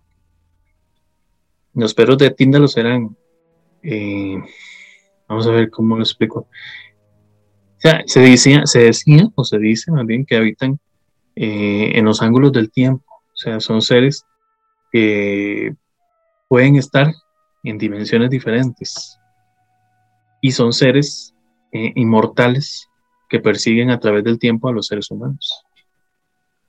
De hecho, se le puede supuestamente considerar como, como el demo, Demogorgo, ¿es como se llama? El de Stranger Things. ¿Nunca viste Stranger Things? Sí, la primera temporada sí la vi. Ok, estos perros de Tíndalos es ver a un demogorgo, no en el aspecto, sino en, toda su, eh, todas sus características. O sea, los, los perros de Tíndalos eran seres eh, violentos que podían viajar entre dimensiones distintas, tenían ese desplazamiento temporal y a pesar de que, bueno, eh, al menos esta, estos perros tenían una apariencia desconocida. sí porque prácticamente el, personaje con lo que, con, ¿cómo se llama esta vara? Bueno, con el personaje del libro, ellos no, frecuentaba mucho, entonces el personaje no sobrevivía el tiempo suficiente como para dar una descripción. Pero eh, las características, todo lo demás en características es muy similar al, al Demogorgon, creo que se llamaba, de Stranger Things. Demogorgon, sí. Pero ya es que, y lo, lo fascinante es cómo salían, porque no es que salieran de, de un hueco en cualquier en la cocina y de repente salieran, sino que la única forma en que ellos pudieran materializarse en esta dimensión era a partir de las esquinas. Necesitaba una, una geometría de 90 grados para poder salir. Entonces salían en, la oscuridad, en la, en la oscuridad de las esquinas, Entonces imagínese qué cuadro. vos, no ves, vos no ves nada en la noche, en la oscuridad de repente de la esquina sale algo terrorífico. ¿eh? Ya tengo que ir a comer ahora. Ya no va a poder. Y para terminar, eh, igual, hay muchos, pero queríamos hablar. muchísimos, sí. De, los más importantes. Está el que dijiste vos, está el hermano de Cthulhu. Que Tanit era eh, Ay, se dice, de hecho, que Tanit era tan bondadoso como perverso era su hermano. Y que de hecho él albergaba un gran odio hacia los dioses eh, exteriores, porque estos habían matado a su familia cuando él estaba durmiendo. De hecho, no me acuerdo cuál es el libro en el que se dice que él mató a, a Cthulhu, porque era más poderoso. Sí, sí, conozco. Sí, me, perdí. Pero sí, así que ya conocen un poquito más sobre, sobre la temática del horror cósmico, sobre, sobre Lovecraft, sobre sus libros, sobre sus monstruos. Así que ya quedan ustedes si quieren adentrarse un poquito más en este mundo y leer. De hecho, es sumamente interesante leer estas cosas. Y como les digo, o sea, es esa vara de que usted le deja la duda en ciertas cosas y usted necesita buscar si en algún otro libro está la respuesta. Es una droga. Es una droga, man. sí. Es una, es una droga. Sí. De hecho, ahora lo que vamos a hablar es un poquito sobre esas películas y series. Oh, yeah. Tienen un, un pequeño un pequeño estímulo de Lovecraft Pequeño. Algunos. bueno, está. Hay una película de 1965 que se llama El monstruo del terror. De hecho, era con, con Boris Karloff. Y era una inspiración en, en, en el color caído del espacio. Ajá. Hay varias, hay varias interpretaciones de ese, de esa obra, porque está la Course también. Sí. Eh, la cinta es eh, X, pero medio tonta más bien, pero es... Ah, ay, no se lo recomiendo. Sí, no sé si está... Película viejona. Ajá. De viejonas también está La Course. Tampoco la había visto que dicen que, está más o menos. Y está una adaptación nueva del color del que cayó del cielo, que también no, tiene buena crítica. Hay una que a mí me gustó, eh, no me gustó que fuera buenísima, pero es que tenía a, Boris Karloff y a Christopher Lee y se llamaba sí, Grande la, la, maldición del altar rojo, que esa es eh, toma como punto de partida los sueños en la casa de la bruja. Ajá. Es un, relato de, casas encantadas. ¿Nunca la viste? De hecho tenía, bueno, no, me acuerdo. Era Christopher Lee, era una madre que se llamaba Barbara Steele, que era muy buena actriz, y Boris Karloff. Bueno, a mí me gustaba Barbara Steele. Y como le digo, era eso, era, era más que todo como como eso, un, relato de casas encantadas. porque así se llamaba, bueno, había partido de eso, es una historia de cultos, y era en la campiña inglesa, inglesa, perdón. Y una un poquito más, un poquito, bastante viejona, pero no tan viejona como esas otras, se llamaba La Granja Maldita. Era del 87, un director que se llamaba David Kitt. Que igual se, se basaba en el color caído del espacio. Era. Era. Ah, bueno, sí, ella lo tenía. Me acordaba de ella, pero en, en español. Eh, creo que de hecho el MAE intentó hacer como una trilogía o no sé qué. Es serie B, o sea, la película es serie B. Mm. Así que no esperaba mucho de la película tampoco, pero porque aparte el asiento tiene como mucho, o sea, mucha vara rara, mucho maquillaje extraño, entonces. Pero salía, mm, de hecho no, no salía gente muy conocida, solo un que se llamaba Will Wheaton, que sale mucho en, en, ¿cómo, se llama esta cinta de, o esta serie de, de científicos ahí que es Sheldon Cooper, ¿cómo se llama el mal? El hacer. Ah, la teoría Big Bang, Big Bang Theory. Es que este mae Sheldon Cooper odiaba mucho un mae que salía en, no sé si era en Star Trek o en cuál, se llamaba Will Wheaton. El protagonista de esta es Will Wheaton. Ay, ¿cuál será? Hay una que se llamaba. Ah, bueno, hay una que era con, con Nicolas Cage, que se llamaba El color fuera del espacio, que es también eh, en la adaptación de, de la misma que estábamos hablando, El color caído del espacio. Mm. Creo que se llamaba El color fuera del espacio. Ajá. Y era con Nicolas Cage. Que es la que entiendo que no tuvo buena, tampoco buena. sí, no. o sea, la historia es como para que no la conozcan. ¿Ah?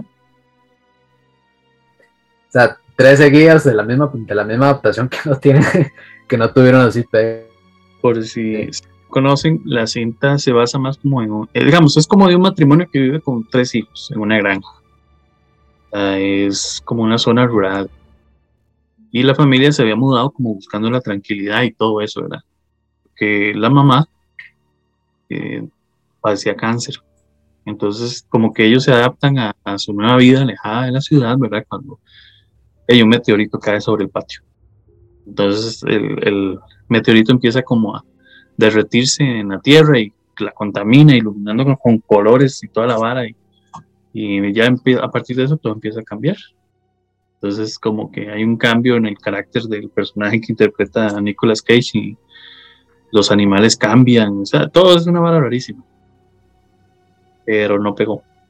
Sí. De Richard Stanley. Me que el, el, relato, entiendo que lo cuentan chivísimo porque el relato, el relato original, porque empieza, el paisaje empieza a mutar, no es que cambie, no es que, no es que cambie así como como el comportamiento, no solamente eso, sino que empiezan a mutar y las criaturas empiezan a mutar también. Entonces, todo, todo, todo, alrededor, las personas, los animales, la vegetación se vuelve, se vuelve bizarra, monstruosa y en expansión. De ahí brincamos a Territorio Lovecraft, que era la serie que estaba hablando. Bueno, no es muy buena, empezó muy, muy interesante, empezó de hecho eh, no puedo decir piloto, sino que la, película, el primer capítulo sí era muy, muy interesante. Digamos, empezó como con colores llamativos y con varas muy extrañas. De hecho, hasta la misma serie anunciaba o ponía una leyenda de que tenía colores que podían afectar a las personas que tuvieran eh, epilepsia. epilepsia. Y yo decía, pucha, otro Pokémon. sí, sí. Entonces yo dije, pucha, o sea, viene, viene ruda.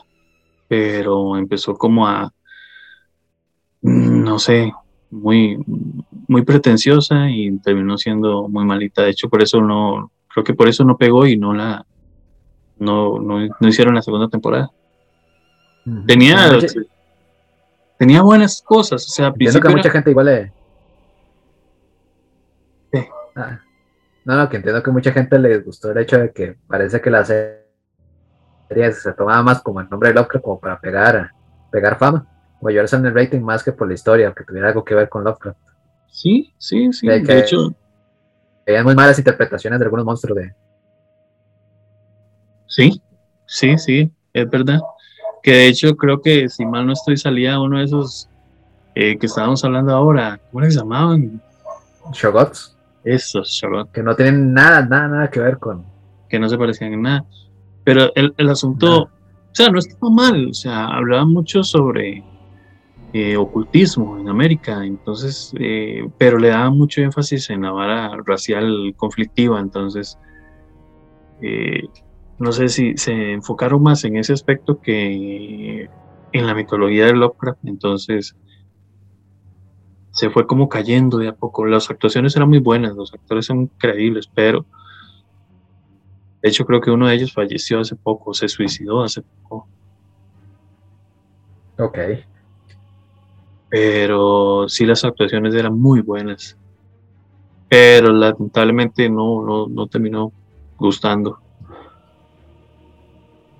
Pero bueno, eh, una que para mi parecer es impresionante es La Bruja, es La Bruja del Faro, de Robert Eggers, el escritor, el director de La Bruja, que es con, con Robert Pattinson y Willem Dafoe.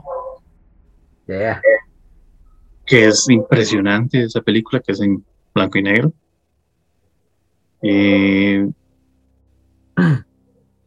de hecho, creo que, bueno, como yo les había dicho, creo que la vez pasada, es el director de una cinta que se llama La Bruja, que es del 2015, que es el debut de él como director, que también es increíble, que es terror, es horror más que terror.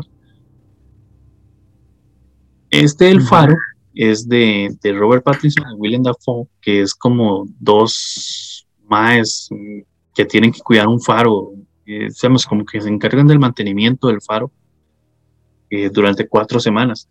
Pero representan cosas muy interesantes, o sea, no solo el, misticismo o la simbología de Lovecraft, se, se, nota mucho en esto, sino que también se ve como muchas influencias eh, de mitología de otras cosas, como, digamos, mitología griega.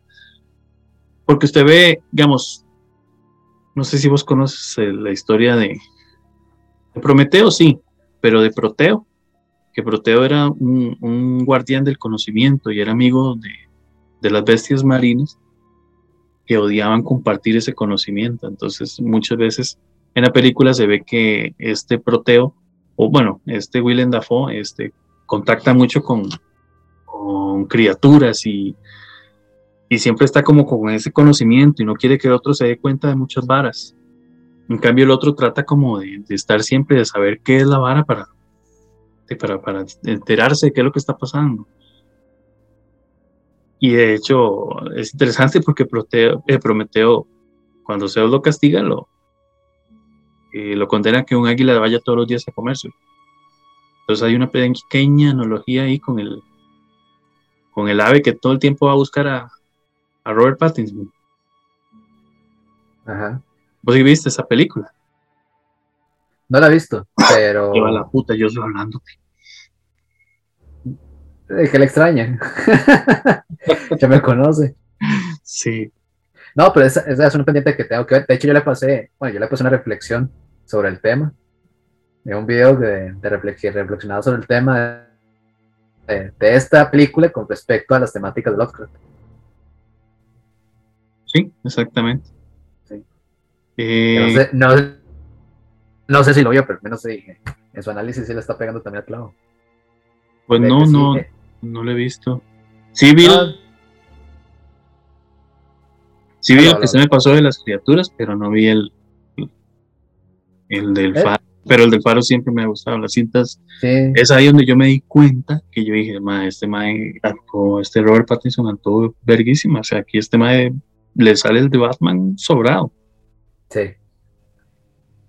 Y es muy buena. Bueno, lo que tenía, en este análisis que, sí, en este análisis que, que yo le pasé, que no lo ha visto, no, creo que lo que sí comentaba era que si Lovecraft viviera en estos tiempos, le hubiera fascinado esta cinta. Refleja mucho de, de, cómo el miedo, de, los elementos necesarios para crear miedo psicológico.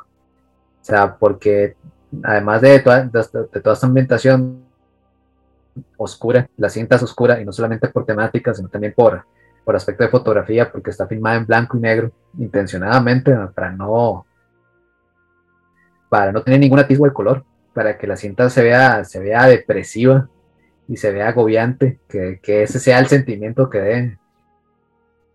Y que además te enfrentas con cosas, o sea, con criaturas, con horrores que se ocultan en la oscuridad, que no tienes idea de qué carajo son.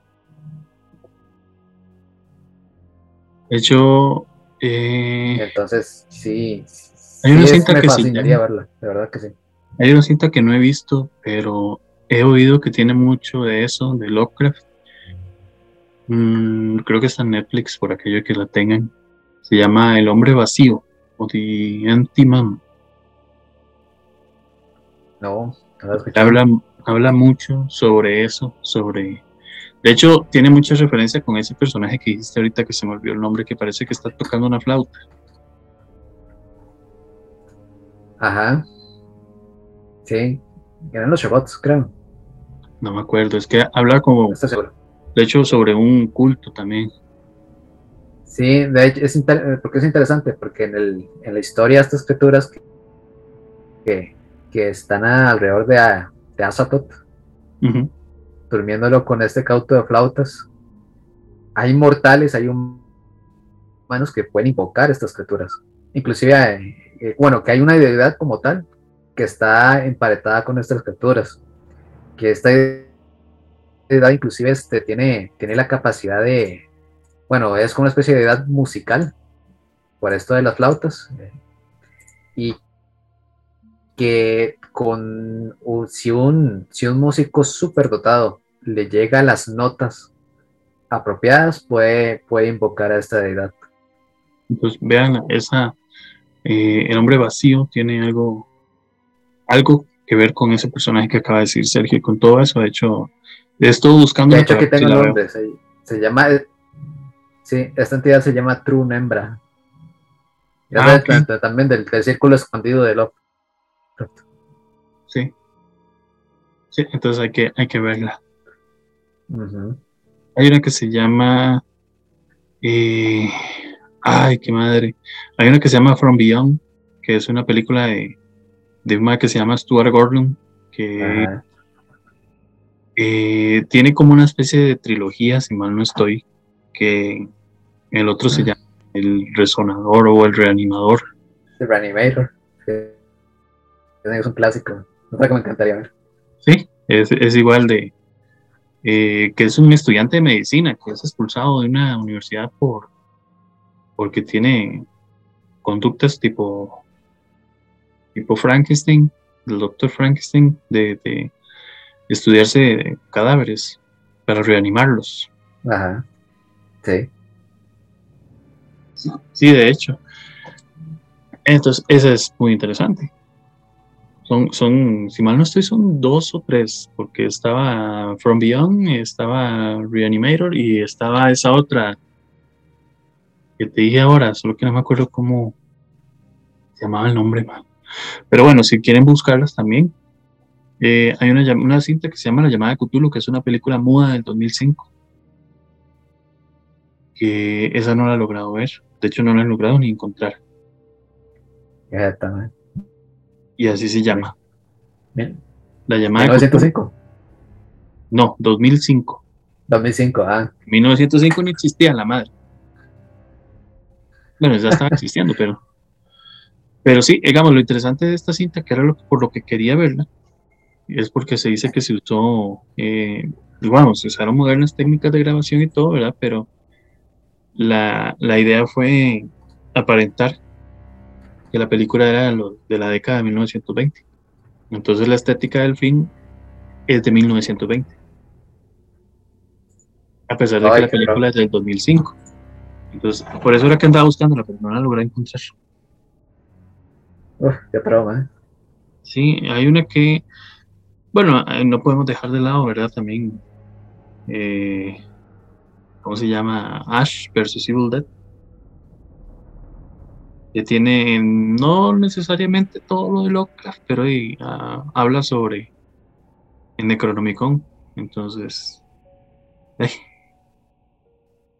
¿qué se le puede decir? Sí, escuché la misma crítica de, de esa cinta. Sí, o bueno, igual si quieren ver solo horror cósmico, pero este, cortas. Eh, la dimensión desconocida. Sí. De hecho, de las de las de las series de antológicas, que era muy ah, es, es, una pena que ya no, ya no saquen tantas series antológicas, porque me encantaban, de las clásicas a mí me encantaba una que era meramente de ciencia ficción que se llamaba este, Outer Limits, que esa me, me falló mencionarla en alguno de los programas que tuvimos de ciencia ficción, es una maravilla de, de serie, muy enfocada en ciencia ficción, pero en sobrenatural. Y lo que podemos hablar del horror cósmico de, de la dimensión desconocida. Sí. Tiene varios capítulos que mencionan cositas muy, muy similares, como en esta, en esta nota de Lovecraftiana. De hecho, me hizo mucha gracia porque de uno de los videos que vos me mandaste, eh, el Mae habla de que una de las cintas que le parece que es, o series, que le parece que es muy de Lovecraft, es bueno, hasta cierto punto es una que se llama 30 monedas. Y esa que tal vez no te suena, o sí, pero no la has visto. Sí, yo, yo, yo. Sí, no la he visto. 30 monedas. La, sí. la producción de. Se ve bastante bien, o sea. 30 monedas, yo sí, sí la visto. Sí, es interesante. 30 monedas eh, es muy buena, es muy interesante. De hecho, 30 monedas es sobre un, un sacerdote que el mae es exorcista. Es exorcista, el mae es como boxeador y fue presidiario en algún momento. Entonces al mae lo mandan a, una, a un pueblo, pero eh, empieza a relacionarse con unos extraños fenómenos paranormales que pasan en el pueblo. Entonces el mae eh, se relaciona mucho con una veterinaria y con el alcalde del pueblo, porque buscan como sacar la luz eh, no solo los secretos de lo que pasa en, el pueblo, sino secretos del mismo sacerdote. Porque este sacerdote esconde una moneda muy vieja. Entonces el asunto es que la moneda eh, tiene que ver, o es una de las tantas monedas, de las 30 monedas, de la tradición de, Judas a Jesús de Nazaret.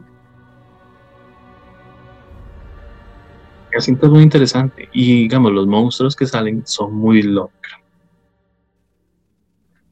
y a mí me llama mucho la atención. Me llama mucho la atención porque el director de la, de la serie es uno de los directores que más me llama mucho la atención, que a mí me llama mucho la atención. De hecho, él se llama Alex de la Iglesia. El tiene cintas como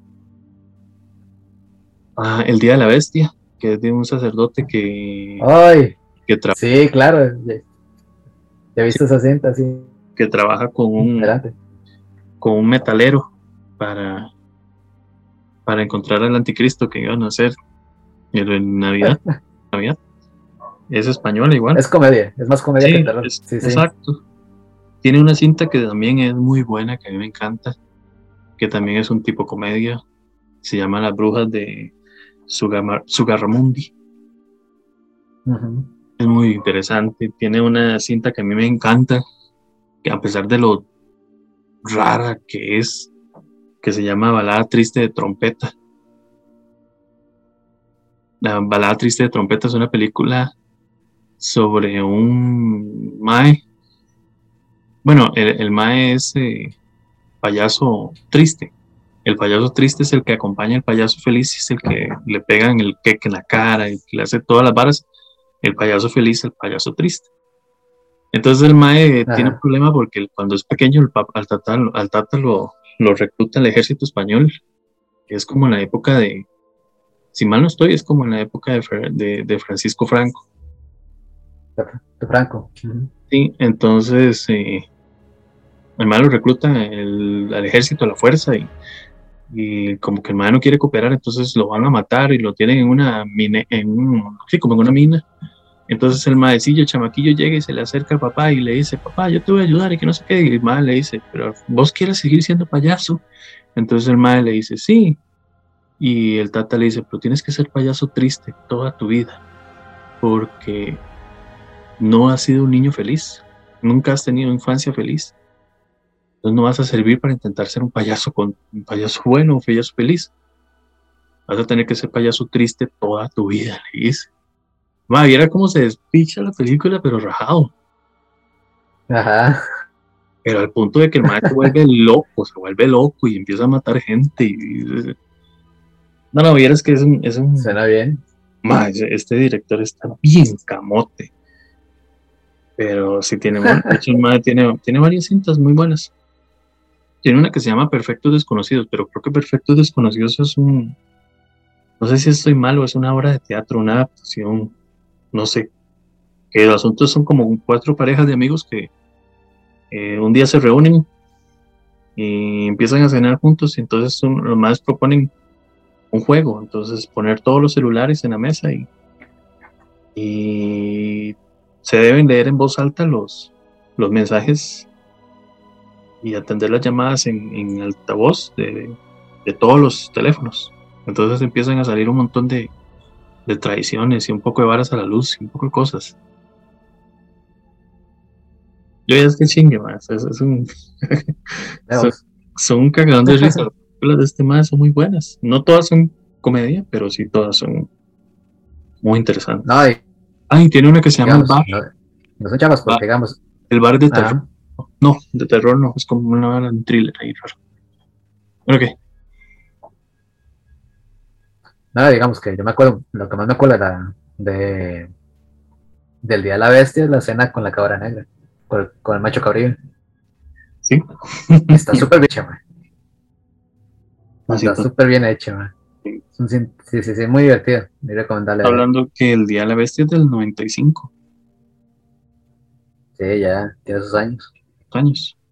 Pero más, sí, a mí me gusta mucho como como dirige este, y a este Alex de la Iglesia es el director de 30 Monedas.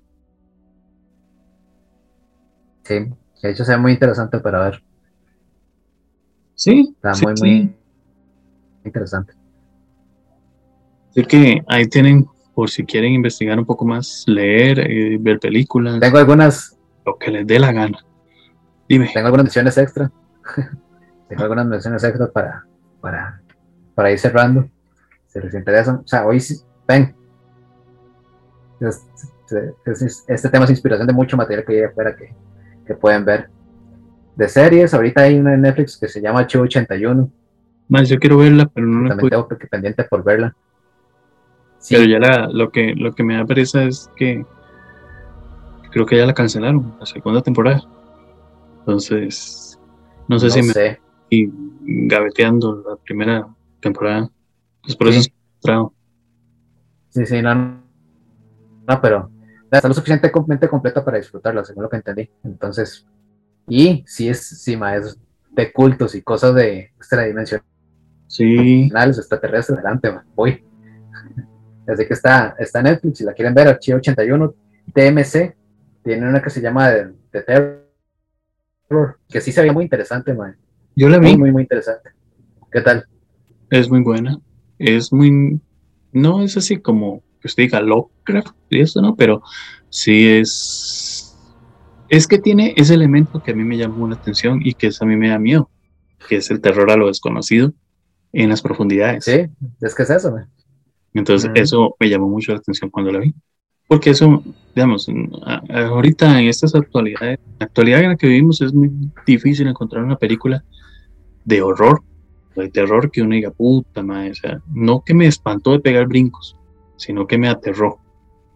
Y esa, como yo le tengo miedo a esa vara, entonces sí me afectó un toque.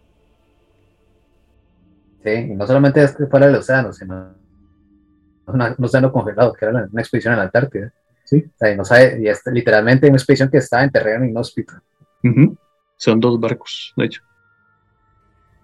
Sí, entonces sí, sí, sí se ve muy interesante de ver, de terror.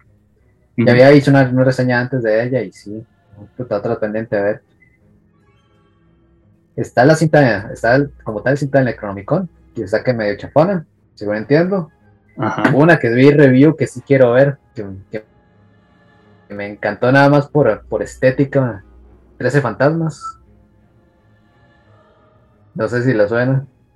Sí. Pero está bien loca, man. Está muy, muy loca, man. Es buena. O sea, es, es, es interesante. la cinta es muy interesante. Al menos en la parte visual, o sea, no puedo. No, no, no, sí, digamos. Eh, dicen. Sí.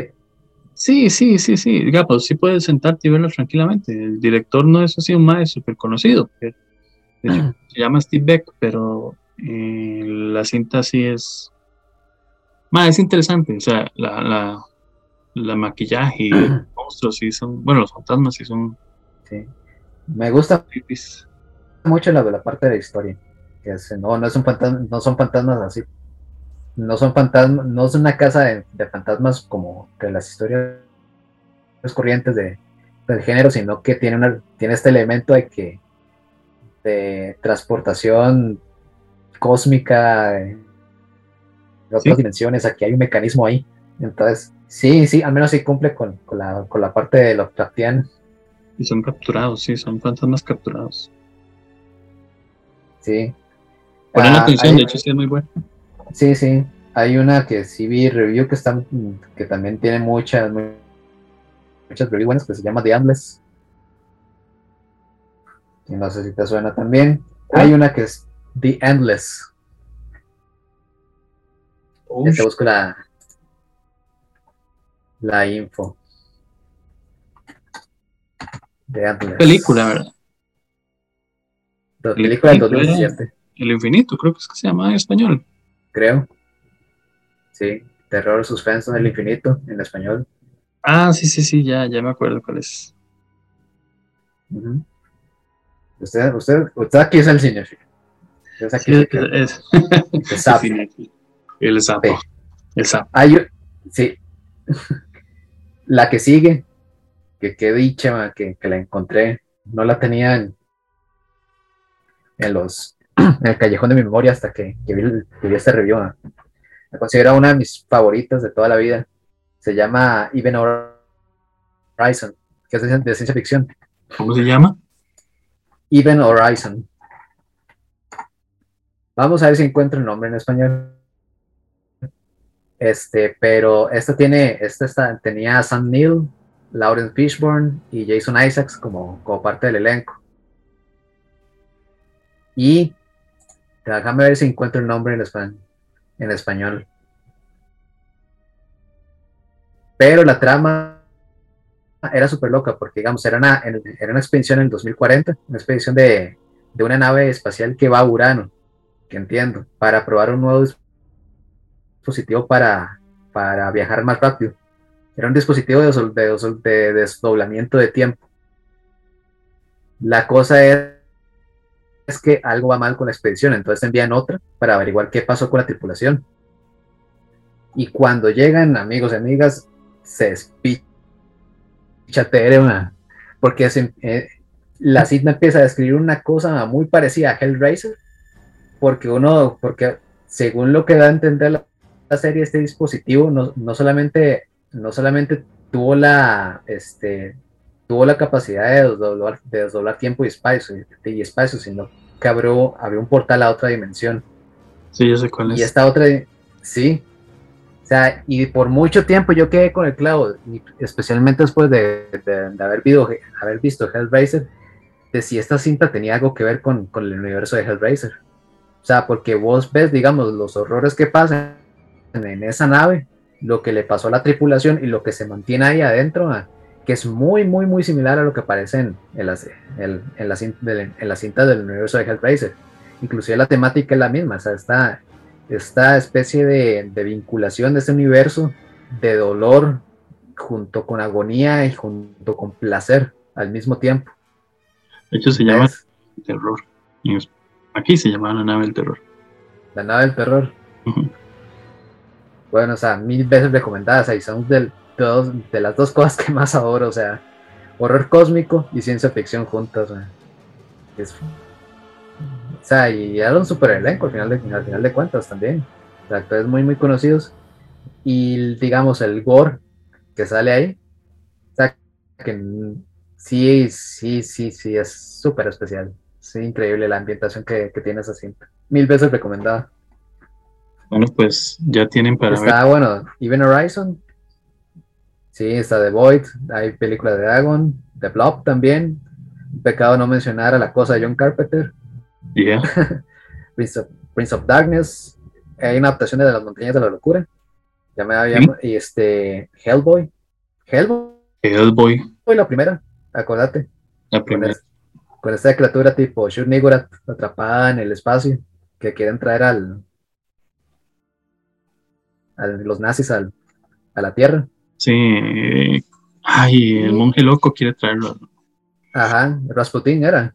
Rasputin. Sí. Y la misma Hellraiser. Y de hecho hay una, hay una mención especial a Hellraiser, porque no sale en la primera, entiendo que sale en, en una de las películas que le siguen que lo más lo que usted va a ver es este, la, una entidad que se llama Leviatán. Ajá. O sea, en, la dimensión de donde, de donde viene Pinhead y el resto de los. Uh, ¿Cómo se llaman los, las criaturas que vivían en. Si mal no estoy, creo que. Pinhead. Que. ¿Cómo se llama? Los. El bicho ese que dices vos sale, creo, en la segunda. Sí, no sabría decirle. Sí, yo creo que la segunda, me... que, que de hecho esa, esa bueno.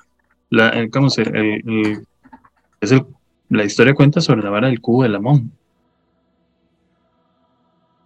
Ajá, empezando por ahí, ¿verdad? Empezando, empezando el rol cósmico desde ahí. Sí, que es un culto en todo. Lo que no me acuerdo era, eh, ¿cómo se llamaban los? los demonios que... Cenobitas. Los cenobitas. Los sí, que de hecho la, lo, que explica, lo que explica la trama en, la, película donde sale Leviathan es que la dimensión de donde, de donde son ellos, la deidad máxima es Leviatán. La forma que él tiene es como de un prisma, no es nada biológico, es una especie de prisma gigantesco que, que flota sobre el horizonte en un horizonte lleno de, de, estructuras que, que asemejan a, laberintos. Él flota sobre ese horizonte, gira sobre sí mismo y en ese girar va expediendo como una especie de, gas negro. Y se le vincula con el, con el mismo Pisuicas, el mismo Lucifer, Satanás, o como ustedes lo llamen. El manillo. Ajá. Otto. Este, este, y es una criatura, y, es el padre maestro del caos. Él es su, él es más viejo que el tiempo inclusive. Él estuvo antes que el tiempo y estuvo antes que la creación, cuando todo era oscuridad y caos. Él vivía, se alimentaba de eso, él era eso. Y que cuando apareció la, la luz, por ende la creación y por ende la vida, le disgustó, fue, fue, fue una, una abominación ante él. Pero hay una oportunidad de seguir creando caos y destrucción en el hombre, en los seres humanos, a quienes vio manipulables. Entonces, de nuevo, este Leviatán actúa sobre los sueños de las personas y actúa, actúa sobre las voluntades de, de las mismas para destruir y crear conflicto entre los hombres les brindó logía, el conocimiento para crear máquinas y poder destruir la vida. Y de eso se alimenta Leviatán. Miedo, destrucción, angustia.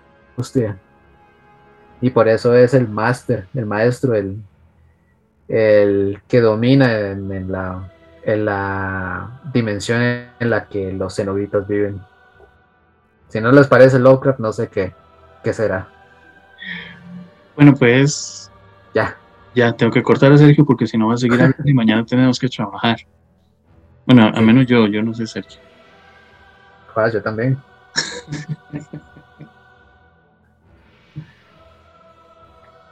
bueno, mis amigos, muchísimas gracias a todos por escucharnos. Sergio, ¿ibas a decir algo? No, no, adelante, digo. No.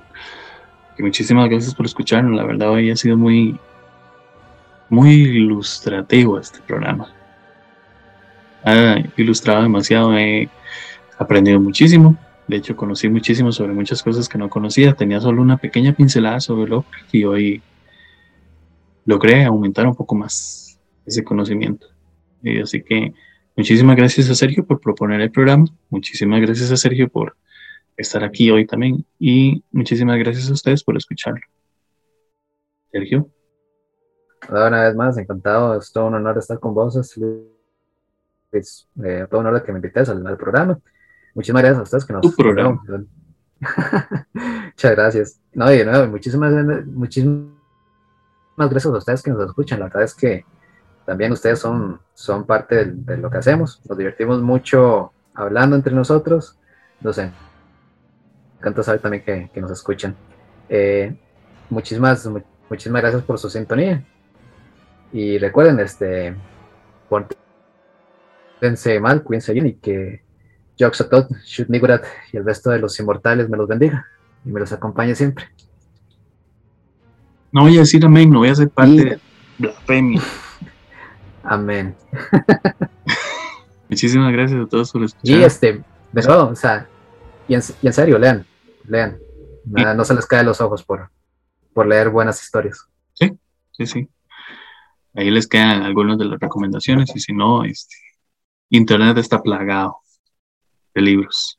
Así que pueden buscar cualquiera que les sirve y les sienta mejor. Lea, o sea, lo que le dé la gana, pero lea. Nos escuchamos en la próxima. Muchísimas gracias a todos. Luego. Chao.